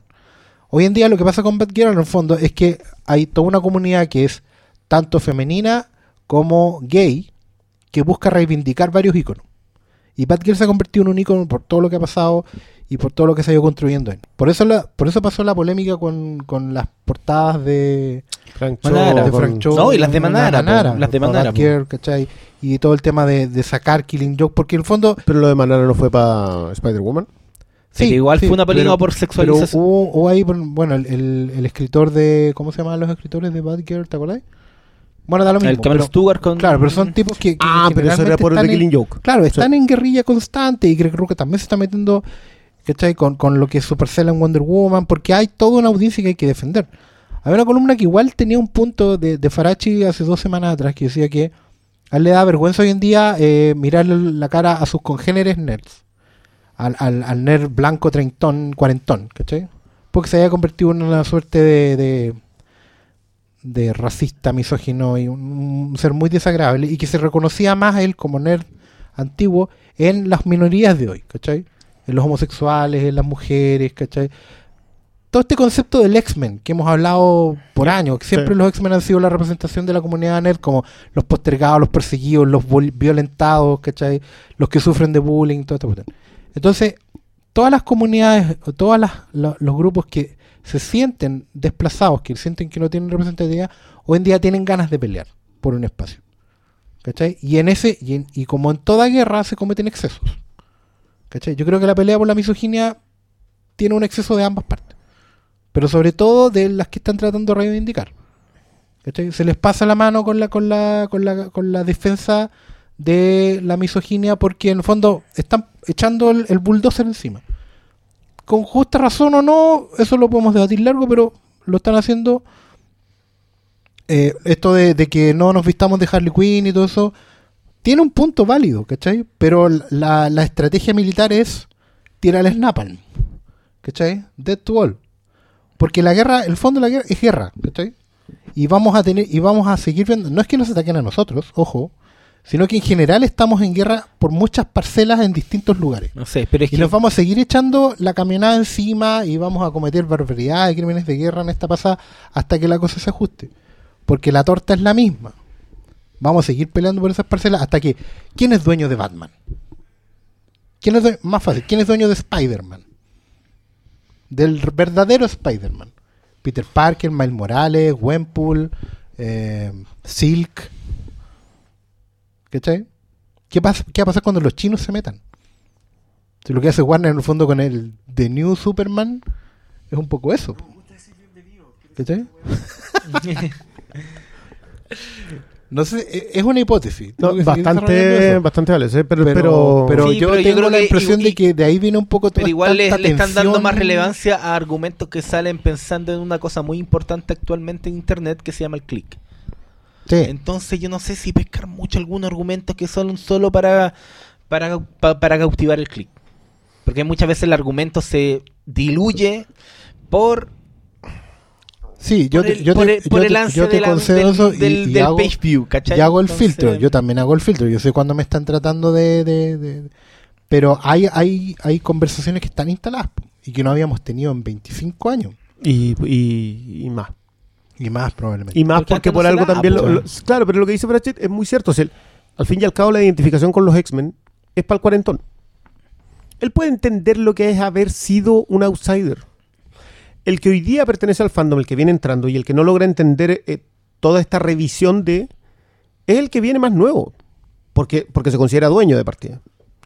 O sea, este, este tema de las cartas, eh, que los que leímos cinco entendemos el peso de la carta. La carta construía una debate. carta al cómic. O como esa- Nowok. la caída del carnet. Ya, no importa. Pero, pero ahí estaba el debate. Yo me acuerdo lo- la, la sección de debate de Question en las 5. Que fue muy trascendente en el sentido de que se profundizaba en el debate de lo que se estaba haciendo. Hoy día no hay debate sobre lo que se hace. Lo que lo de Cho con Ruka, a mí me parece. Ahí hay. Pero mucho paño que cortar. ¿Es censura? Es censura cuando tú estás no solamente defendiendo un feudo, porque es cierto, lo que él está haciendo es defendiendo, ¿sabes? Que mi Wonder Woman no puede ser así de sexualizada. Claro. Porque yo estoy, a- am- voy, estoy apuntando hacia otro lado. En realidad tenéis la opción, porque eran portadas alternativas, ni siquiera eran las portadas oficiales. ¿Y, y qué pasa con el editor ahí? Porque hay un editor que hace de puente entre el creador, que quiere escribir su personaje de una manera, y, y cómo viene un editor y te contrata al portadista más sexual después de Milo Manara en el mundo. ¿Qué portadas te va a hacer? Unas portadas... No- Obvio no que tiene que íbamos- ser portada Pero, cómica. pero es que ahí ya. Bien, va- pero va- ¿qué- el, qué el- pero es que el funciona? fondo es que ahí se eh, choca la parte creativa del autor con la parte comercial de la portada variable que es hecha solo para vender, ¿cachai? Y esa es la pega Y para, editor, y, y para el- Sí, pero es que el editor tiene que vender, po. lo siento. Sí. Entonces, vos me Ah, decís, pero igual sí, vendía y se tiraba a la Emanuela Lupachino haciendo las portadas, o a la Nicole Scott. Pero no vendís lo mismo si es Frank Chopo. Por supuesto. Y ese es el pero- punto. Y más encima el tema de que Cho Es decía una- que eh, la única razón por la cual llegó a DC fue por Wonder Woman. O sea, él iba a dibujar a la hembra. A eso llegó el ADC. Claro. Y no lo dejaron y se fue. Y se fue en una polémica que, que yo creo que igual hay que alimentar un poquito. Yo creo que, que, que no es mala la, a- ambas visiones. Ambas tienen puntos muy argumentables y muy, y muy. O sea, acá no tiene que ser un debate en que alguien gane. Acá los debates se, supone que tienen que contribuir a que las cosas mejoren a futuro. Ese es el, punto. Yo encuentro súper bueno que revisemos la broma asesina con este otro, con esta nueva luz que, me- que, en mi caso por lo menos, que me arrojaron encima porque me sirve para decir, ¿sabes qué? Lo que hizo la mujer de Ostrander al prácticamente obligar a Ostrander de que le diera peso a Bárbara Gordon a posterior, terminó teniendo por consecuencia que hoy día, que durante mucho tiempo tuviste un personaje que era discapacitado, que también andaba en silla de ruedas, y que no solo salió adelante, sino que se convirtió en un personaje tan clave en el universo DC que en un momento prácticamente dirigía la Liga de la Justicia. Entonces, si es que no está la conversación previa al error o- y posterior al error, tú no puedes arreglar nada. Tú no vas a cambiar la manera de pensar del fandom si es que sigues reaccionando como reaccionaron en el Gamergate. Esa reacción en que los tipos crearon páginas para tirarle mierda a, la- a las minas, esa reacción es la que no se puede dar. Y yo creo que eh, siendo literatura muy de, muy de solamente entretención, siendo literatura y promoviendo una cultura, eso es lo primero que se debería hacer. Se debería apuntar por lo menos para allá. Pero bueno, hoy día Batgirl camina. Y perdiste un personaje que era muy importante al otro lado. Sí. Y por eso Cameron Stewart metió a este personaje de la amiga de Batgirl que era discapacitada. Y que era lesbiana y que era negra. Entonces, Ahí es donde me refiero que la guerra de los, excesos, claro, pues le tiráis todo encima. O lo que tú decías, que se va a hacer un remake de Rocketeer. Ah, sí, una, una secuela de Rocketeer, pero va a ser una chica y afroamericana. Ahí ya no estáis disimulando nada. No, po. No, no estáis haciendo el bien. y no vaya a vender nada tampoco. Para mí, para mí yo ya lo estoy sintiendo casi como Al Johnson pintado negro en los años 20. ya, ¿ustedes se acuer- ¿han visto eso en, los- en las enciclopedias de cine?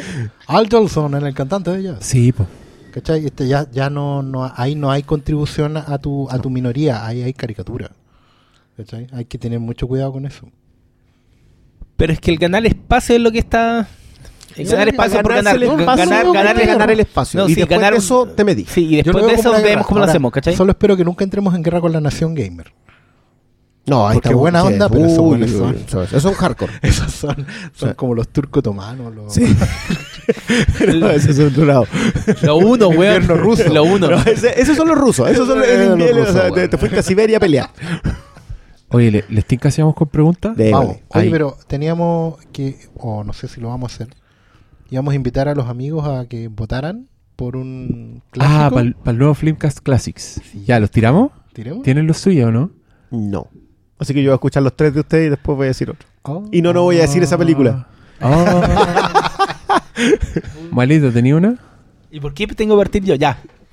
Yo, O sea, tenía varias, pero digo, este año la película cumplió 30 años. Veamos Aliens. Ándate, Gabriel. 30 años, 30 años. Si confiaron en mí, No, está demasiado buena. Esta, este- esta, esta pelea. si a conmigo en el clásico anterior, sigan con este. Ah, que. Hay que, bueno, hay que hacerla, hay, hay que hacerla. Yo la- me hago publicidad. Después está- Aliens, James Cameron. Después está ahí en el WhatsApp. Ay, no la he visto, no la he visto. Una semana más, por favor. ya, Oscar. Yo quiero, eh, a raíz de que, que ha sido de una manera u otra, casi bien indirectamente, pero en algún momento siempre estamos hablando de cosas influenciadas por Akira Kurosawa. Ya. Yo creo que veamos la fortaleza escondida.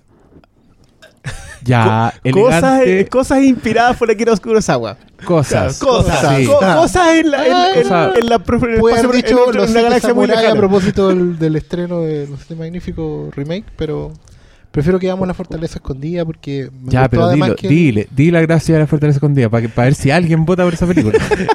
la película que inspiró Star Wars. ya, ahí está. Ah, ¿vieron? No era una película rara que se había sacado la raja Oscar Salas. Es una película importante. Donde está el antecedente directo de R2 y 3PO y de la narrativa de Star Wars. Así que es bien interesante. ¿Pensaste una? ¿Todavía no? No, todavía no. Ya. Yo el clásico inmortal del que quiero hablar con mis cuatro amigos es Mad Max 2, El Guerrero de la Carretera. Eh, una película que no requiere presentación, pero que igual. es la película que definió a George Miller finalmente. Eh, yo a propósito de ninguneos varios, eh, me gustaría rescatar un poquito cosas que, que creo que se maltratan más por no hacer lectura algo más obligatoria. Y me voy a tirar por Escape de Nueva York. ¡Ah! Ya.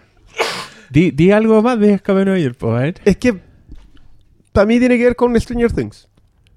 Creo que eh, si, si hay un Todo defecto, sí, Sí, es que si hay un defecto que se le puede tirar a Stranger Things es revisar las cosas por encima y no entender que el género se ocupa para contar una historia que no puedes contar gráficamente. Mira.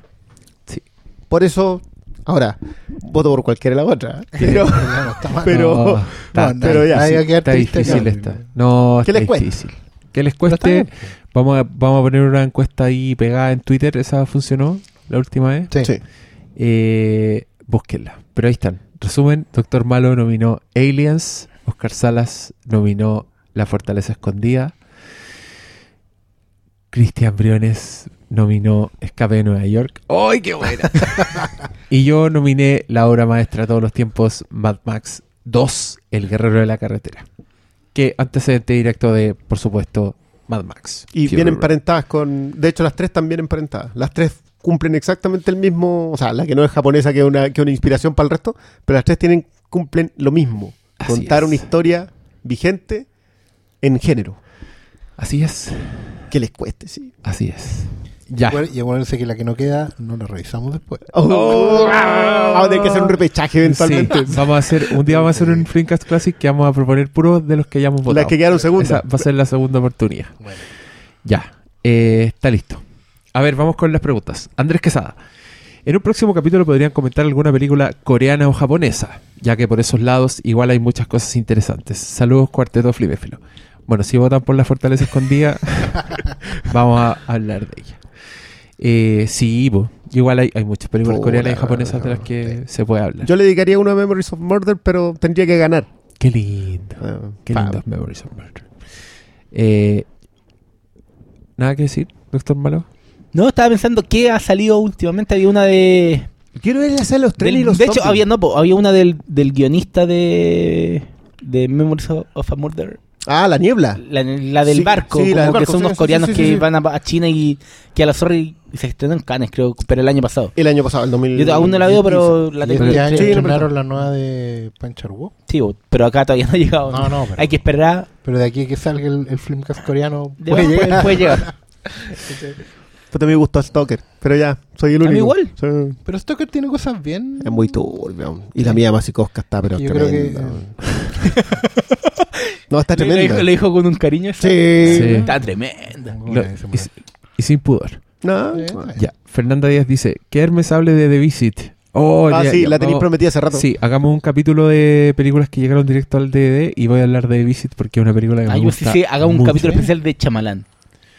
Oh, Y hablamos de lo mal que se habla de un director solo porque se ha mandado un par de condoros y se Tres. olvidan y se olvidan de grandes películas que el buen la, hizo. la memoria Tres. es frágil. Sí, la memoria es frágil, pero yo o creo sea, hay mierdas que no, no te pueden ocultar obras maestras. yo creo que honestamente The Visit Me es gustó. una Así se vuelta- debería llamar el Flinkas.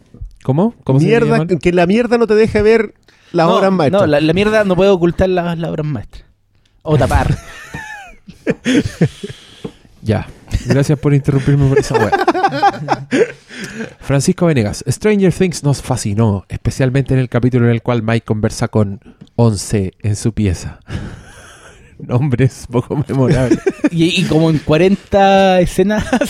Era el, ¿Cuál? era el diálogo ¿Cuál? entre T y Elliot hasta le mostraba una figura de Star Wars. Sí, a mí esa fue una de las que me Ah, Es que esas molestó, la cosas te sacan Sí, de sí, eso a mí me sacó.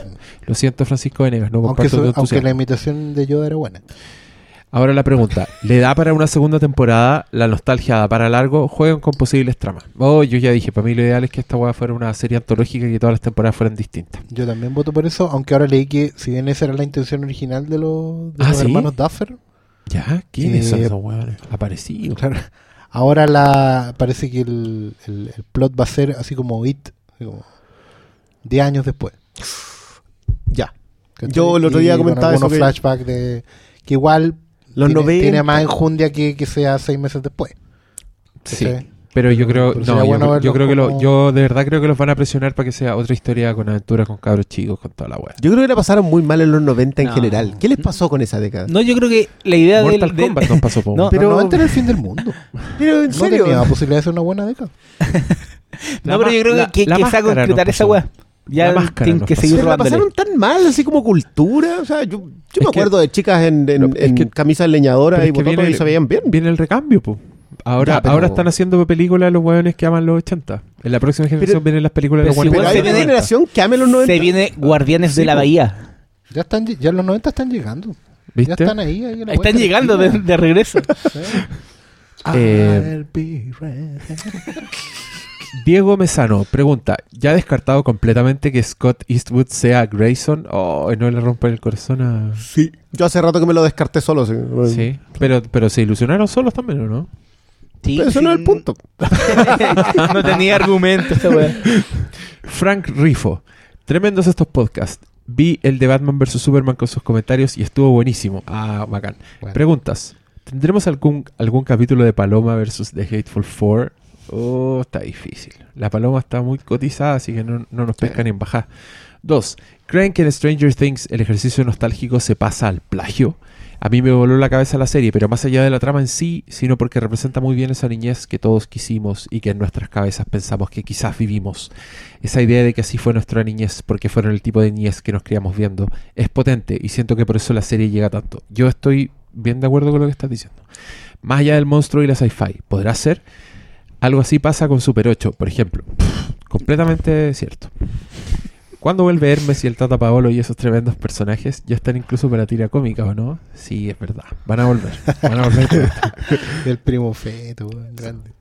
Saludos y son unos secos. Ah, buena onda. Ya, pero No, no entendí la pregunta. si La era un plagio, era- no, no, para mí no es un plagio. la pregunta era si... Sí, es más, es más que un plagio. Yo creo- a mí lo que me gusta Estaba es que... un plagio bien armado. Es que no es un plagio porque también es un, es un contar una historia de otra forma. Sí. De una forma antigua y esa weá es un homenaje muy inteligente y que yo creo que es distinto al de Super 8. Para mí No, Super 8 y- es más de forma... Y por lo menos mi, mi, mi argumento en ese sentido es que esa historia no se podía contar en otra década. No Sí, habrían pasado las cosas que pasan si fuera en otra década. Tal Así que por ese lado está bien construido. Sebastián Pinto Escobar. Loco, ¿qué esperan de Kong, Skull Island? Uh, Para Ah, mí fue el, me- el mejor tráiler, de la lo mejor de la Comic Con, weón. Mejor, ¿te gustó más que el de Wonder Woman? Sí, lejos. Sí, es que mí- los de los superhéroes en realidad no me, no, no me calentaron mucho, weón. Ni siquiera el de la Liga de Justicia. Debo reconocerlo. ¿Será porque ya no prefiero... O, o sea, no, eh, sabía lo que iba, pero esta weá yo no, no me esperaba que fuera Apocalipsis ahora con mezcla de Depredador. Ajá. Esa weá me... me- Es que, yo creo que eso fue lo que me pasó, que quedé Yo también, como, eh. también tuve vibras de depredador. Sí. Y Fue como. Pero wow. mi- hay un problema así para mí. Samuel L. Jackson. ¿Por qué? Porque va a ser Samuel L. Jackson en Depredador. Va a ser. eh, No, Sí. Y no, más encima lo vi en Tarzán recién, entonces como que... Sí, Samuel L. Jackson está recuperando el sitial del actor más taquillero. Que, se lo disputa, se lo, se lo disputa. Claro, lo, lo mató Harrison Ford por el episodio Force 7. Awakens. Pero ahora, entre Tarzán y esta. Ahora, em, también como fan cautivo del simio. em, Es que la cagó. es que el Pulp eh, manda. Em, Pero bueno, esa escena donde se ven los, las valquirias, los, el helicóptero Ya, pero- avanzando y a- de fondo se ve un mono que no es tu clásico era como un weón, un weón peludo, así un traje, un un hueón Suite. parado. Sí, un Manon Suite. Bueno, la Es que a mí me gusta mucho eso y de hecho ahora que vi este tráiler al tiro pensé, puta, Peter Jackson, ¿para qué, weón? Onda, el Kong original, el de Willis O'Brien, es no es un mono, es un, es un cruce, es o sea, un- no es un gorila, sea, como el, el- No, el po, de, no. el de Peter Jackson es un gorila no, gigante. no es un primate, es, es como un, es un híbrido, ¿cachai? Es un monstruo, es más monstruo que animal. El, y el de los 70 hizo lo mismo, como al, al Sí. poner a un weón dentro de un traje, que es Rick Baker, porque el weón era estudiante de Carlos Rambaldi, y al final Rick Baker terminó salvando King Kong porque Sí. ni una de las weas de Rambaldi funcionaban. Entonces, por eso hay tanto King Kong del weón en el traje. Tampoco es un mono, el weón anda en dos patas, de hecho. Sí, ¿Cachai? de hecho, el, el Kong está más emparentado con los Mangani de Tarzán. Es una suerte de super simio. Mira. ¿cachai? Y, el, y el, es una suerte de eslabón perdido, ¿cachai? Entre el primate básico y el, y el, y el ser humano. Y- Por eso Kong tiene intenciones, Claro. ¿cachai? Y toma decisiones en, en su devenir siempre. Ahora, como fan, digamos, me gusta que no sea una nueva reinvención del cuento clásico. Que creo que fue el error de Peter Jackson, que fue ser demasiado tributario, además de no editar nada. Esa película No, se de- contaba en una hora veinte. Y de hacer un gorila, de hacer También, un gorila de gorila, verdad. Esa weá, claro. mí es, es- es pe- dispararse solo en el Yo, pie, yo creo weón. que la mejor crítica era, era esa que la, que la historia la contaban en 90 minutos en el 30 Sí. Y y esto va a durar tres en horas. 3 horas y media en el... O sea, Sí. hay algo que no aprendiste. Es Claro. demasiado larga. Claro, el, el weón se fue en la volada de que, mira, tengo la plata y la tecnología, esto es como el hombre nuclear, sí, podemos hacerlo. ¿Cachai? Puedo hacer un, mon- un gorila que realista gigante. de- después de todo lo que recaudó el, el Señor de la Anilla, el le dijeron, haz la weá que queráis. Claro. Y bueno, eso no- obviamente eso- no hizo, po.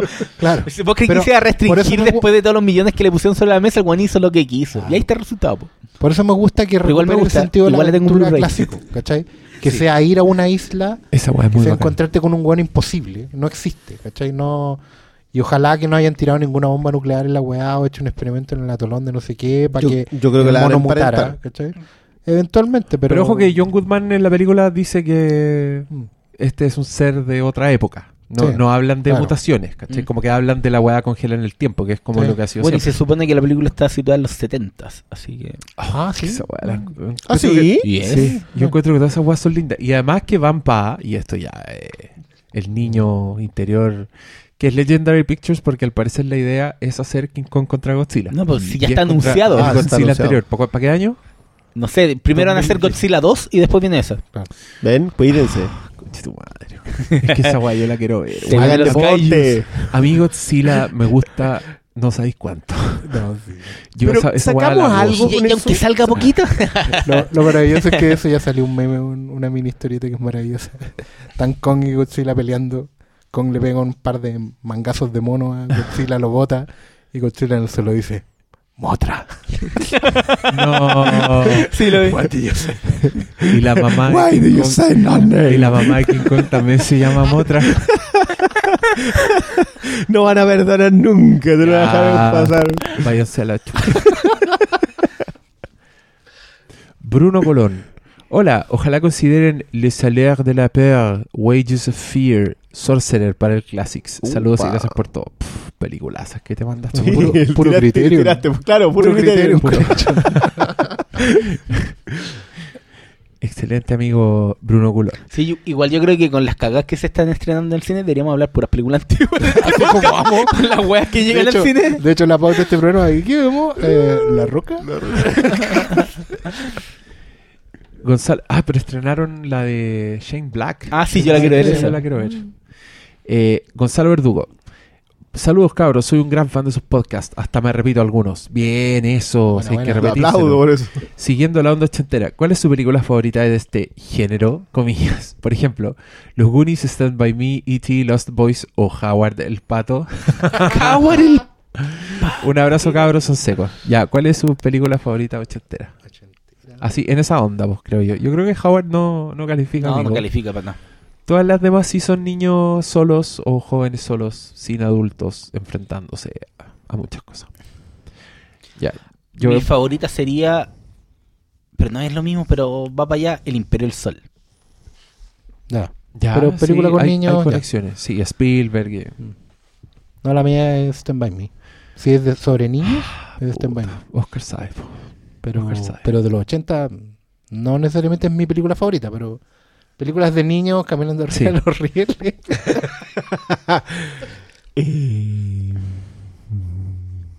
Yo voy a pasar. No, no se puede es que pasar. no tengo ninguna. O sea, yo, te gusta Stand By- ninguna? Es que Stand By Me la vine a ver mucho más viejo y como que para mí no pertenece tampoco a la década como tal. Yo de verdad que Ya. encuentro que Stand By Me está por, por otro nivel. No, generación perdida, en serio. O sea, No, pues ya el 87. yo. Depredador. También son cabros chicos peleando contra un muerto. No. ¿Cuál? Depredador. Depredador. Son unos puros cabros, cabros Oye, peleando. debo, debo entender que no te gusta Generación Perdida. No. Ese es tan Pero si divertido. generación perdida es. Twilight, pero en los 80. no, ¿Qué onda, güey? güey? Por loco, no, güey. Estos va- son vampiros de verdad. Pues estos buenos La matan credibilidad ¿Qué son de los fílmicos está vampiros de yendo a la mierda Los este que matan programa. gente, por lo que es oscuro. No, no, no escuchaste nada de la conversación de Batman. Es lo mismo. El vampiro verdadero es el oscuro. Y esta weá, y es muy entretenida, y tiene cabros chicos en bicicleta, tiene, tiene, tiene, a mí lo que me gusta es el cabro chico que se enfrenta a peligros reales. Esa weá para mí quedó en los 80. Honestamente, eh, cuando veis una película así en la actualidad, sentís que es como, el- como película de los 80, ¿cachai? Como que es una weá que se abandonó. A mí me gustaba mucho Monster Squad. Estoy- ya- yo aquí ya les estoy hablando de películas Una que... pandilla alucinante. Sí, yo estoy hablando de películas que yo vi en el cine. Entonces que me gustaron mucho en el cine. A mí Los Boys, yo flipé cuando la vi en el cine. Yo tenía la edad de los pendejos que cazaban vampiros, entonces era una película hecha para mí. Cary Hamey, Cary Feldman. Eh, donde, donde curiosamente está dividido el, el mundo sexuado del asexuado. Sí. ¿Cachai? Los preadolescentes cu- completamente asexuados no entienden por qué el hermano anda detrás de la mina. O sea, se burlan del weón por eso. Y el otro weón es el, el que se hace vampiro prácticamente siguiendo la minita, ¿cachai? A la, a la Absolutamente. De, de la feria gente. artesanal. y no, bueno, la buena. Yo iba a decir Eh, Explorers, pero voy a. Explorers también, pues son los niñitos que hacen una nave y que f- es una de las películas más maltratadas de Joe Dante por el estudio. El loco perdió el control. de Joe la Dante en general. Sí. Joe Dante lo maltrataba hasta Goldsmith. No, pero con Gremlins 2 el weón se dio el gusto Sí, de pero- una carrera. Así, ese weón. Y, y bueno, ahí como que sepultó un poco su Ya, carrera. Gremlins. Gremlins, esa es Ya, tu- Gremlins, ya, listo. Ya. Ya, y con esa me salvo. Listo. Hermosa. Yo de género, cabros chicos, yo también voy a decir Stand By Me. Porque encuentro que esa weá trasciende un poco Es que hace la trampa esa, de esa fórmula, todo. pero son unos personajes que son niños que están tan bien armados. Yo cuando vi ese, además yo tengo un, un recuerdo demasiado lindo con esa weá. Mi papá me llevó al cine de sorpresa, siendo yo muy chico, yo haber tenido o siete o una weá así. Y me llevó al cine de sorpresa que ya era bacán y la película resultó ser cuenta conmigo. Que era una película de amistad de cabros chicos, de varoncitos, ¿cachai? En esta película tampoco no existen las mujeres en ese universo. No. Y es una weá que a mí me habló heavy. O sea, yo, yo cuando, la- cuando chico salí muy cagado de Stand By Me, porque además la weá es muy fuerte. Esa Sí. película finalmente se trata de un weón que se está acordando de su mejor amigo porque leyó en el diario que el weón se murió. claro. Y, y que lo mataron porque el loco intentó separar una pelea, ¿cachai? Y después te cuenta la historia. Y son cuatro personajes que son tan complejos. Onda, al Cory Feldman el papá le saca la chucha, le quemó una oreja. Hasta el guatón, que es como el comic relief, el weón tiene unos matices que son paloyo como, como personaje. El weón es muy tridimensional. Entonces encuentro que esa weá es un clásico inmortal de todos los tiempos. Y los niñitos de Stranger Things pierden demasiado si los comparáis como personaje No, no. con No, los no. de Stand By Es que por eso mismo yo no la coloco yo no- O sea, yo respeto mucho que sea lo de los 80 y que, y que, y que ustedes la puedan ubicar ahí porque la vieron ahí. Pero es una película que no le pertenece a esa década. Como tal, de hecho, estéticamente. Bueno, es que, es lit- literalmente es una 60. película que transcurre en, lo- en los 50. Claro. Que es Sí, algo que con lo que, con lo que. King funciona muy bien. Sí. Ya. Pero vean, vean el Imperio del Sol si no lo han visto. No, no, no. Felipe Hernán Campos Muñoz. Solo agradecer a Hermes por su último artículo en el GTV. Siempre había querido ver JFK. Y su recomendación fue el empujoncito que necesitaba. Peliculón. Sí, pues loco, peliculaza. A mi esposa le encantó la actuación de Costner y yo no podía despegar la vista de la pantalla por miedo a perderme algo bueno durante tres horas y media. Sí, es eterna esa weá y pasa volando. ¿Qué otra peli tan sólida que esté en Netflix recomiendan? La pregunta amplia. El otro día vi Petróleo Sangriento y quedé enfermo. Puta, ahí ten- otra película. Tírate puros camiones. ¿Viste? Hay, hay puro. Ahí está todo el filete. Búscate Sorcerer. No, pero si está en Netflix. está. ¿Cuál? Pero, mira, si te vas a la no sección de clásico de Netflix, hay, hay harto filete. Está, Está- Manjuchot. Está atrapado sin salida. Está, mm. Está. Yo sigo insistiendo, si es que alguna vez hablamos de Daredevil 2, que hay que ver de Manjuchot Liberty Balance antes de... Que también está. De Que también está. También está en Network. No, no, güey. No, la sección de clásicos, podéis verlas todas. Sí, vaya a verlas todas con Ve- confianza. más, véalas. Sí. Gonzalo Soto, La Raja, podcast para escuchar mañana. Aún no cacho quién chucha es quien con las voces y no, no hay preguntas. Abrazos para todos, capos. ya, gracias Gonzalo. Bueno, yo soy el doctor malo, para que vayáis cachando. Oscar Miguel Cayula Edo. ¿Consideran que la película hace evidente que The Killing Joke y su importancia se debe a lo emblemático y no tanto a su verdadera calidad? de más está decir que el mismo Moore considera que es mejor visual que guion, donde Voland se luce en cada viñeta. Bueno, más ya. tieso que... Hablaron bien a fondo de esto y el amigo Cristian no es fan de Brian Pola, por lo que acá. No, no, no, yo debo tener todo lo que tiene publicado el caballero, pero, pero es tieso. Ya, O sea, no es fluido, bola. es verdad. Y en un personaje como el Joker, igual eso le juega. Y se nota porque tiene unos cambios de... Sí, es inconsistente el Joker en, sí. en- en esa wea. Como sus proporciones. No, si, si tiene cambios de, entre el perfil y el frente, él se le va y se le pierde completamente. O sea, la, la secuencia donde está él está arriba en este trono Sí. eh, no tiene nada que ver con un perfil que tiene como después cuando se da vuelta con el micrófono. O sea, no... Yo, no, y- yo y- pregunto, no, yo- ¿y eso no será intencional? Para hablarte de un personaje que es desequilibrado, impredecible. Puede ser, pero es que, es que mira, hay toda una polémica con el tema de los colores. Yo a mí los colores que le hace Higgins originalmente sí tienen, sí le dan un peso psicópata, psicótico, psicodélico, todos los psicos que queréis los podéis meter en la pasada. Y me funciona mucho mejor. Con lo que hizo Voland al limpiarlo después, yo creo que es tanto o peor que el- lo que le pasa con la animación. Que la animación se, se se encuentra muy tiesa. Chucha madre. Sí, me cagaste. ya. Andrés Janten. Ah, es que fue el mismo el que hizo ese, ese deslavado de color. Fue Voland, Lo hizo sí, Voland. sí, Puta, ahí te pusiste boludo. Andrés Janten. Hola cabros, a propósito de Killing Joke, ¿qué expectativas tienen para Suicide Squad teniendo en cuenta las toneladas de material trailerífico disponible? ¿Sabéis qué? Pese a todos los trailers que hay, igual alguien me lo apuntó el otro día, me dijo, igual hay 10.000 trailers, pero todavía no se sabe de qué chucha se trata la película. Que Ha sido un, mu- verdad. un muy buen esfuerzo ese. ¿eh? Sí, yo no, no tenía idea cuál es la misión. Ni Pero yo creo que eso es valorable en una web donde te venden las películas contándote todo. Todo. O sea, acá yo, se yo viene el bar yo sería- extraño el arte de ir a ver una película sin saber de qué chucha era. Pero ese fue un arte bien que duró bien poquito. O quizá yo, o quizás fue una weá que murió con el internet. Cuando no había internet era más difícil saber las weas, po. Hay un hay un, una suerte de manifiesto, creo que lo vi hace poco antes de venir para acá, de James Gunn, el director de Guardianes. Y guionista de the del, del, del spoiler. Porque le estaban reclamando si haber dicho ya que Ego, el planeta viviente, era el papá de Es un Star Lord, era un spoiler o no. Y el buen básicamente dice que no. ¿cachai? Defiende su postura de que. Pero pone un punto en que efectivamente en la época de internet toda esa información que puede o no ser considerada spoiler es como ya imposible de guardar. Bueno, en el fondo asume, ¿saben qué? Antes que me lo filtren, me lo saquen acá en spoilers.com y weas así, prefiero yo contarles al tiro esto, esto, esto y esto. Que ustedes queden con la cuestión y porque en el fondo lo- a lo que apuesto es invitarlos al viaje, lo que hemos hablado tantas veces. ¿Cachai? ¿Sabes qué? Yo creo que a propósito de Don M. Night, eh, yo creo que la resurrección de Chamalán se va a dar a propósito de, de este nuevo eh, formato de difusión de la información. O sea, tú ya no puedes apostar al plot twist. No. Y en esa, y, y cuando, porque yo creo que dentro de todo, la- la- una de las grandes gracias de Chamalán es que el- no es el plot twist la clave. Tú- él contaba muy bien una película hasta el plot twist y el resto era como que da lo mismo. Pero, Hasta ese momento la película era una maravilla. Narrativamente hablando. Narrativamente hablando. Y, y en este mundo nuevo en donde todo es un spoiler y nada es un spoiler, puede haber una resurrección de él. Por eso encu- encuentro lo- de- Ustedes tiraron lo de Split. Sí, el tráiler de la nueva película de... Y, se ve más con entretenida que la. Ahora, mi tema es que Macaboy la- va a ser un personaje con personalidad múltiple eh, o esquizofrenia. que- que- No, es personalidad múltiple, Ya. acuática. Y- Y, el weón es capaz de alterar su ADN. Ya, perfecto. Y, No, no ADN, el cuerpo, El como que hacía crujir los Cambia huevos. forma. y su hijo, el hijo del profesor Javier, va a tener una serie por Noah Hawley ¿Qué hace exactamente lo múltiple. mismo. Tenéis toda la raja al medio.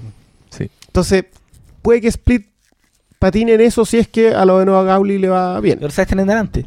Oye, pero yo, yo vi a, a James McAvoy haciendo acento de señora Mm. y como con vestido y yo dije, psicosis. Y que sabes que esto es muy buena- fue No, una muy buena elección porque la yo quiero venía- ver. Yo después de Víctor Frankenstein y en parte Apocalipsis, yo en eso es que hace rato que Macaboy viene sin freno. Está muy sobreactuado, está así desatado. Y claro, y, y cuando dije, oh, Chamalán va a dirigir a Macaboy, mm, no sé qué puede ser. Y vi el tráiler y fue una persona como que, parece que le va a sacar el jugo a esto. el tipo está tan desatado que Sí. construyó una historia para esto. Yo, yo invito a olvidar esas mierdas como The Happening o Avatar Bueno, el tráiler, el tráiler y es valoremos al chamalán. ¿Qué de dice el tráiler? Dice el Ya, director After de... Earth. Olvidemos todas esas weas Sí, que po. hizo cuando le pasaba mucha plata y el weón no tenía control. Te juro Ahora que que tiene menos plata, After Earth no es tan mala, te lo juro. ¿La viste? sí la vi, po, weón, Ya, pero ya pero lo no está, encontré no como es tan lo mala. No, no es tan mala. Estáis loco. Yo el otro día estaba viendo la de del director de Unbreakable, Science y... Sí. y The Visit. sí. La, de ah, Visit. la zorra. Qué bacán que pongan ahí de Visit, weón. Luis Ruz Morales, si no es mucho pedir como regalo de cumpleaños, puede ser un Filmcast Classics de Dune o El Planeta de los Simios. La pentalogía original, por supuesto. Ah, chucha. Hablemos de las cinco Sí, películas. No Estaba metiendo la puntita y de repente Sí, sí. Hasta Lord Cochrane. regalo de... regalo de cumpleaños. Sí, haga- ¿Se puede hacer un programa sobre cinco películas, por supuesto? No, no podemos. Pero sobre Pero- la primera sí se pero puede. ya Ah, hablamos- digamos, digamos que es más posible que hablemos de El planeta de los simios que de Duna. Sí. Sí, Sí, digámoslo. pero igual Yo no date, quiero hablar de Duna. date por regalado porque en este capítulo hablamos del planeta de los simios de Tim Burton. Feliz cumpleaños, compadre. Feliz, feliz. ya, Pancho Retamal Torres. La primera parte de Killing Joke, la agregada. Me da la impresión que hubiese funcionado en una película distinta e independiente de Killing Joke. Juntarla con una obra conocida y consolidada fue un error que jodió ambos relatos o ando muy perdido. Parece que andamos- Ya lo hablamos. Yo creo que sí, lo hablamos, pero yo ya creo lo que hablamos. sí, una, no, Por no pega ni a, mí, juntan. a mí me gusta el capítulo. Sí, también sí, me pero gusta no el funciona en el todo. po. Es que no funciona con Killing Joke. Pero es, es parte de Killing Joke. po. Y no podía olvidar Claro. eso. No podía olvidar eso. Pero hagan eso, pónganle pausa y se van a acostar después de que se acabe el capítulo y después vuelven a ver The Killing Joke. O colóquenlo, ante- colóquenlo entre eh, la, ani- la serie animada y Batman Beyond. Claro. Chucha. Que sería mucho mejor ejercicio y ocupa, para ocupar su tiempo ver completa la serie animada y después Batman Beyond. Tiene, tiene pega. Ya, J. Edson Lara. No he escuchado comentarios sobre Archer, Powers, Mr. Robot, Braindead, Penny Dreadful o It's Always Sunny en Filadelfia. Igual bacán si le tiran un poquito de amor a las series no tan populares. Bueno, J. Edson, igual nosotros nos hemos referido a Mr. Robot y a Penny Dreadful en este programa. Y yo a Así Powers. que- ¿Y tú a Powers Que también? pobre pero honrada. No, la yo no los veo. Yo Y solo bueno. veo Mr. Robot. ¿Y que, no- que tú decís que está en territorio... Uh, es que Es que el partido, yo he visto los dos primeros de la tem- primera temporada y era como un De la chicle segunda. de la segunda temporada y es un chicle extendido como bueno, no vamos a contar lo que queremos contar porque esto es el comienzo y les vamos a tirar el- Yo voy a decir... la mitad de un lo- capítulo en dos. los defensores más acérrimos de Mr. Robot han estado con, en silencio radial por 3, 4 episodios. Mira, yo voy a confesar que no veo... Sí, sí, eso dice algo. Eso dice algo. Yo, yo voy a confesar que no he visto Mr. Robot. Se le echó a perder internet. claro, es como cuando para los- Mira. después de los clásicos. Ahora, yo de hecho me pasa un poco eso porque efectivamente cuando empezaron a hablar de Mr. Robot y dije, bueno, vamos a ponerla en la lista y empezaron a salir los defensores y eran eran medio Man from Earth para sus cosas. Así que la, Ya- ya tengo sé. Mr. Robot Eso- como en la cola. Es que lo describiste de manera perfecta. Oye, Fue oye, un poquito. Oye, yo Penny Yo quiero- también le he que- tirado flores. que- sí, pero sí dije. Pero Oye, lo de Penny Dreadful es como más de tripa, ¿cachai? Yo quiero- Lo otro... yo quiero contar No me que gustó fuera, ese gesto que hizo. fuera el aire. Sí, es más de tripa y se mandó, se mandó un, Un TripAdvisor. un John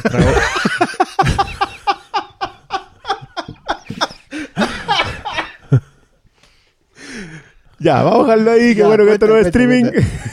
Puta, yo quería decir algo y se me olvidó. Algo que fuera del aire, no sé qué cosa. Ah, no, que fuera el aire, Oscar Salas me dijo, contó un tweet de alguien, que alguien dijo en Twitter, me acabo de enterar que en Mr. Robot no salen robots y no la veo más. y no la veo más. Y eso a él le dio mucha risa, pero yo estaba con el corazón roto cuando me contó ese tweet, porque yo tampoco sabía que en Mr. Robot no salían robots. y te quedaste violín. Y quería, y, y ya no quiero verla, como que me mató el, el último poco interés que tenía en Mr. Robot. Ah. Eh, Claudio Felipe Garcés, Cannabis. Los quería felicitar por el programa, es muy bueno. Mi consulta es, ¿alguno de ustedes vio The Nice Guys? Yo la acabo de ver y me gustó Caleta, me recordó Arma Mortal. Igual se estrenó hace rato en USA, pero llegó a Chile recién. Sí, yo quiero verla mucho porque, como bien dices tú, te recuerda a Arma Mortal porque es de Shane Black, el guionista de Arma Mortal. Que ustedes ven esa película y aunque no lo crean, la escribió un joven de 23 años que sí, por alguna razón tenía policías jubilados en su imaginación y hablaba sobre la vejez Ah, y sobre la vida y la muerte. Eh, y un seco. Y también actúa en Depredador, así que Sí. es un gran valor. Y cuenta unos chistes muy fome. Y él escribió la película eh, Monster Squad, que me refería hace rato, así que También. está todo conectado. Sí. Y una que se llama Kiss Kiss Bang Bang Bang. Kiss a la cual Bang. ya le hemos tirado sus flores Y también. algo en este tuvo que ver con una cosa llamada Iron Man 3. Y Iron Man También. 3. Y, y una de mis, de, yo creo que una película media subvalorada, porque a mí me gusta Caleta, es eh, El último Boy Scout. Que tiene un guion. O sea, el weón se Pero no es especializa en. subvalorada esa, No. ¿quién, quién Sí, tiene La subvalorada? Sí, la valoran caleta. No, yo nunca mí, la veo aparecer en Está al, historias. está al ladito de, de Duro Matar Sí. con la de Bruce Willis. No, po. ya, no le pongáis tanto. De ahí, ¿cuál es la otra de Pero- Bruce Willis? Yo sí creo que eh, ese personaje, el personaje de Que baila la Boy polka. Scout, sí, es de alguna manera más John McClane que John McClane. ¿Es John y, McClane? y esa weá es hermosa. Pero más para el pico. Sí, es un John McClane. Como mi, mi, mi padre siempre que ve película de Bruce Willis, no para él le tienen que pegar. O sea, si, si, si Bruce Willis no termina así, pero completamente oye, Ya machucado. íbamos a terminar viendo Last Man Standing y todo feliz. Oh, Sí. puta que bueno. Last, Last Man from Earth. Juan Silva. Post Comic Con, ¿cómo ven el panorama Marvel y DC? Yo pienso que DC sigue sin encontrar el rumbo y Marvel se sigue consolidando en distintos medios. Yo creo que Marvel. Yo creo que no ni lo uno ni yo- lo A mí otro. Marvel no me calentó nada. Yo creo que ni lo uno ni Pues lo si otro. no, Ni la Brie Larson. mo- mostró solo un La- tráiler. Pero me calienta Brie Larson. Ay, En cualquier parte, como que hubieran dicho, oye, Brie Larson actora no sé qué, yo habría estado, eh, buena Brie Larson. Va a ser Duro Matar, pero en femenino. Sí. O el último Boy Scout. Oye, mi gato se está comiendo la malla de los limones y nos está distrayendo todo. El ¿Por gato? Mayo. Está Yo, el se, gato que. El Mayo se quiere comer una malla. Está- está haciendo una, está haciendo una weá muy estúpida. gato mayo, mira, se, se lo está tragando, pero no puede. Tiene como un hilo gigante. Bueno. Mau- Mauricio Morales, mi pregunta. Ya sabemos que Kung Fury es fanservice por sí mismo. Sí. ¿Pero qué me dicen de otras pelis de estética retro como Drive y Turbo Kid? Aprovecho de preguntar si el tío fílmico tiene la última en Blu-ray. Turbo, Turbo Kid. ¿Sí? Turbo No, Kid. yo no- No, ninguna idea. Drive, Drive es la de... ¿En serio colocamos Drive al lado de No, Kung Fury? po. Sí, sí, No. esa va a pasar? Yo creo que ahí está ca- todo lo que se llama cagar fuera del tiesto. Sí. Ca- Kung Fury del Tiesto. Fuera del tiesto. Yo aguanté dos minutos viendo Kung Fury el Tyler. y después ya fue como- Sí, también vi el trailer, no. Para mí esa weá, en un extremo está Stranger Things con la nostalgia bien entendida y puta, en la otra punta del sistema solar está Kung Fury. Puta, de hecho, para mí eso es como la típica wea demasiado internet por hoy para mí. y ahí cierra, Cerrando el cierra notebook. el notebook. Esa wea es para mí. Kung Fu. No, no. Concuerdo plenamente. Ya, Claudio T. Pizarro. ¿Piensan hacer un capítulo especial con la segunda temporada de Ash vs. The Evil Dead, así como lo hicieron con la primera? ¿Cuáles son sus impresiones de la primera temporada y qué esperan de la segunda? Gracias por el programa, cabros, son bacanes. Eh, buena, Claudio T. Pizarro. Eh, yo creo que fue coincidencia que hiciéramos un Ash vs. Evil Dead, como que haber sido una semana que Estábamos todos como eh, muy contentos con esa serie. Pero no es una serie que tengamos que estar constantemente Ah, No. Hablando de ella. De Para eso, para mejor que- hablamos de Evil Dead en las películas. Sí, de hecho esa temporada terminó y yo la vi cagada la risa, pero no me acuerdo. No sé en qué terminó. Porque era, es bien desechable, po, lamentablemente. ¿Al- ¿Quieren agregar algo? Mm, Es que, es que no hay que darle tanto. ¿Cachai? Si por algo son capítulos de media hora, es una sitcom. Es verdad. Quizás Una la- chocolatera. Que eso es lo mejor que tiene. pero, pero eso es justamente eso. es para sé que a mí, verla a mí una curado, cosa que, para no- verla- que me gusta de Evil Dead que la primera es, o sea, es como que Raimi asume en la segunda que a la primera no va a llegar. Y ya se, y ya empieza a torcerlo. Y la tercera ya claramente no se toma en serio nada. Y, lo mismo hacen acá, entonces, denle nomás, pasémosla bien, riámonos, pero no. No. Eh, de, de Turbo Kid se puede traer en Blu-ray, pero sale. Sacando la calculadora. Uh, Sale salada Turbo Kid. ¿Quién- Viene- ¿Cuál es Turbo Kid, weón? Turbo Kid. ¿Quién le una dije? película del año 2016, 2015. Epic Pictures. In a post-apocalyptic future, The Kid, a young solitary scavenger obsessed with comic books. Me parece largo. ¿Leíste, todo, ¿Leíste toda esa weá con el micrófono en la oreja? ¿En serio? Puta madre. Sí. Porque estoy leyendo la pantalla y me, me complico. Cacho Pero No, pa- no, no sé. No me tinca Turbo O sea, si está en la misma... es que a este precio no. no, ah, no, no debería tincarte. no, eh, además que una edición de tres discos. Y si está remotamente cerca de la frase de, ¿Gun de, Fury? de Gun Fury, no, no sé, no me engana. Alex Fuente de la Parra. Hola cabros, gracias por estar una semana más con nosotros. Corazón, yo fui el que preguntó la estupidez sobre si creían que los cabros chicos de Stranger Things eran la infancia de los de Big Bang Theory. me quedó más que claro que era una estupidez, pero saqué una buena puteada del malito, cosa que se agradece. en esta ocasión quiero preguntar otra estupidez. ¿Cómo encuentran a Jared Leto como director? Tiene algunos videoclips y unos documentales y una película, The Artifact. Saludos a los cuatro más odiados y Hermes, aún estoy esperando el podcast sin nombre. Ya viene, la Katy Becker está muy ocupada. Eh, ¿Alguna opinión de Jared Leto como director? no le he Yo visto nada. Yo tampoco No. he visto nada de... ¿No? Nadie. Tampoco. Puta la weá, Alex. Bueno, no fue, no te puteamos, pero Pero hay que tratar de por lo menos echarle una mirita a Artifact. le vamos Aunque a echar una está todo el mundo, o sea, todos los actores están dirigiendo. Sí. O sea, viene ahora la, la Natalie Portman, viene con una. Eh, bueno, Chris Evans dirigió una. El cheque de Marvel debe ser bueno porque se tiran todos con sus Sí, proyectos el Don Cheadle con Miles Ahead. Don Che- sí. sí. Sí. ¿Viste? Ya, Rudita Aguilera pregunta, ¿cómo se sortearán las entradas del Escuadrón Suicida? Yo creo que las voy a liberar en la ciudad. Voy a levantar un día a las 4 de la mañana y los voy a esconder por toda la ciudad. Esta va a ser como Pokémon Go. Sí.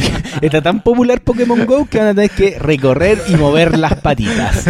Y, y el mismo día de la premier, yo voy a, voy a estar dando pistas todo el día de dónde están las O sea, pidan el día libre. Tienen el día libre, anden con zapatillas, estén cerca de Y la VIP cargada. Una botellita La- Le va a salir agua. 15 lucas. al momento. la bici cargada o la bicicleta engrasadita. ¿Ya? Así lo vamos a hacer. Nah, de aquí me voy a levantar a las 4 de la mañana. Víctor Norambuena Cornejo. Fui con una amiga a ver The Killing Joke. Cuando terminó, sentimos que nos debían la mitad de la película. ¿Hay alguna segunda parte? ¿Se sintieron así cuando la vieron? La película se sintió muy corta. ¿Qué dicen ustedes? Mira, no, si pienso que es alguien que, mm, justamente como decíamos la semana pasada, no jamás ha leído el cómic, no, no deja de llamarme igual la atención el- el- la lectura que se hace. Pues como que, claro, el, el final, como tú bien dijiste, no es un final para ser adaptado al... La Mi- no, mi- mi pregunta es, ¿qué tan amiga era? ¿Iba por timbraje? Ah, bueno. Ah, sí, pues ahí a lo mejor la encontró corta, no alcanzó a, Sí, a hacer la sí, bo- el bostezo y tirar Porque en realidad dura como una hora y cuarto. No, no alcanzó a poner la estampilla. Dura, dura poquito más que Dumbo, la Roma asesina. Y tiene, y tiene un agregado. sí, en realidad no alcanza ahí. No. no. Tendría que de terror. Ah, claro. Ahí lo sé. Para obligarte a... ¿Con cuál timbraba y Oscar? No, es muy, es muy tarde. Oye, ya va a llegar el, el- el programa aniversario, ya estamos casi. ¿no? Un año participando acá y con el timbraje. ¿En serio? ¿Un año ya? Porque por ahí por agosto fue lo de los cuerpos fantásticos. Oh, hagamos un evento Sí. pronto. Ya. Oye, estoy, es que estoy viendo que muchas preguntas son temas que ya hablamos, entonces me lo estoy saltando. Suele pasar.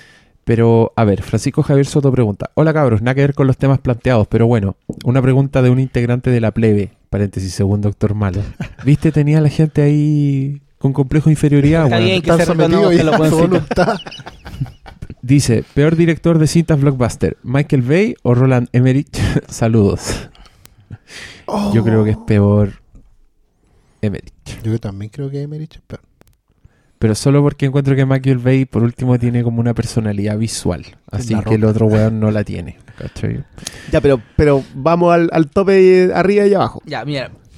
Es que no hay ninguna de- película de Michael Bay que yo creo que me guste tanto como el Día de la Independencia. Ya, ese es el Aunque, cáchate, yo te puedo decir que me, me encanta La Roca y la estupidez de Armagedón, que es una, una tontera gigante, pero la paso bien con la weá, pues, ¿cachai? Pero es que esa weá es una Pero, joya pero creo que Michael Bay nunca, aunque tiene Transformer eh, Revenge of the Fallen, no tiene una wea tan mala como eh, 10.000 AC. Es que ahí está el punto.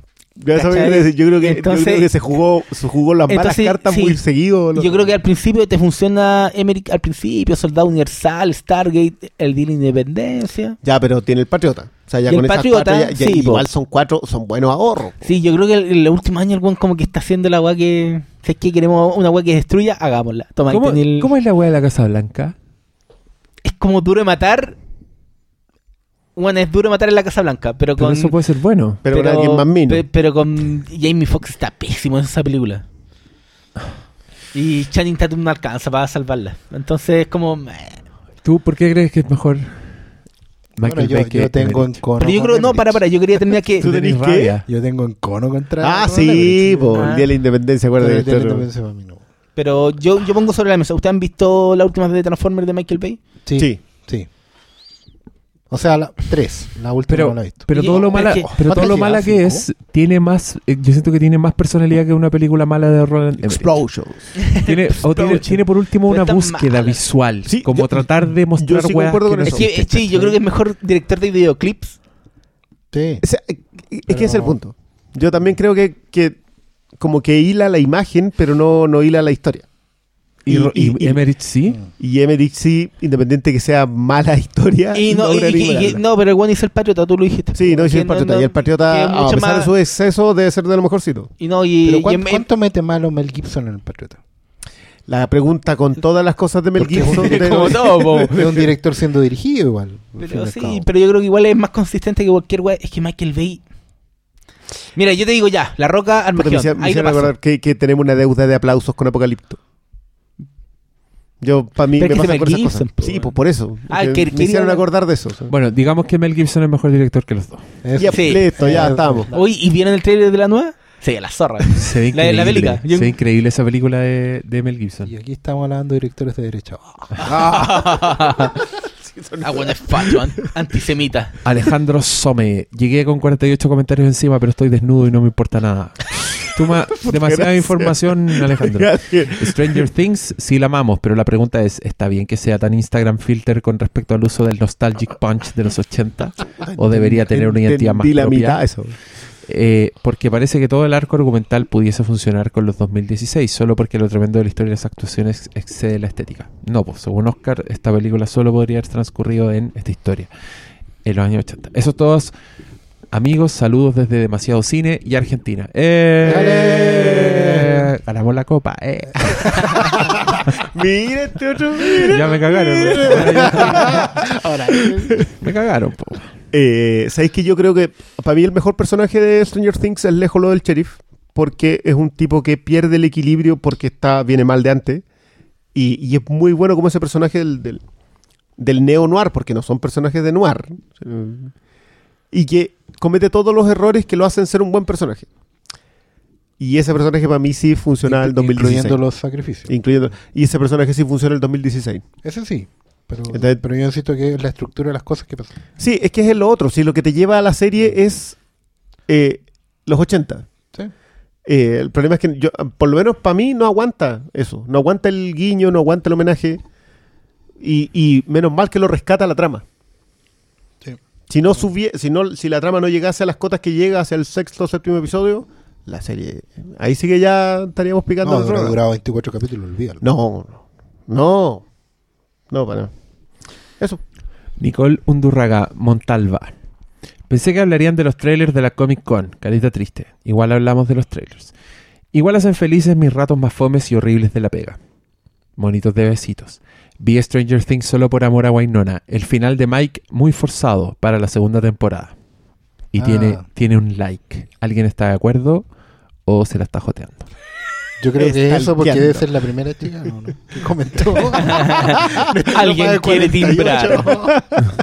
Puta que son desconfiados. Ya, pero ¿qué les parece? ¿Muy forzado el final de Mike para la segunda temporada? Y tú no ¿Cuál es de Mike? No me importa, ¿Cuál es pero, pero Mike? Ya no contéstenle a ella. es pues. Mike. Sí, Mike, Mike el narigón, ¿no? Mike es el que estuvo muerto. No, pues es Will Myers. No, pues es Will. Entonces no sé quién diablo. Mike el flaco. Mike el flaco. Nombres Prota, poco el memorables. El flaco protagonista.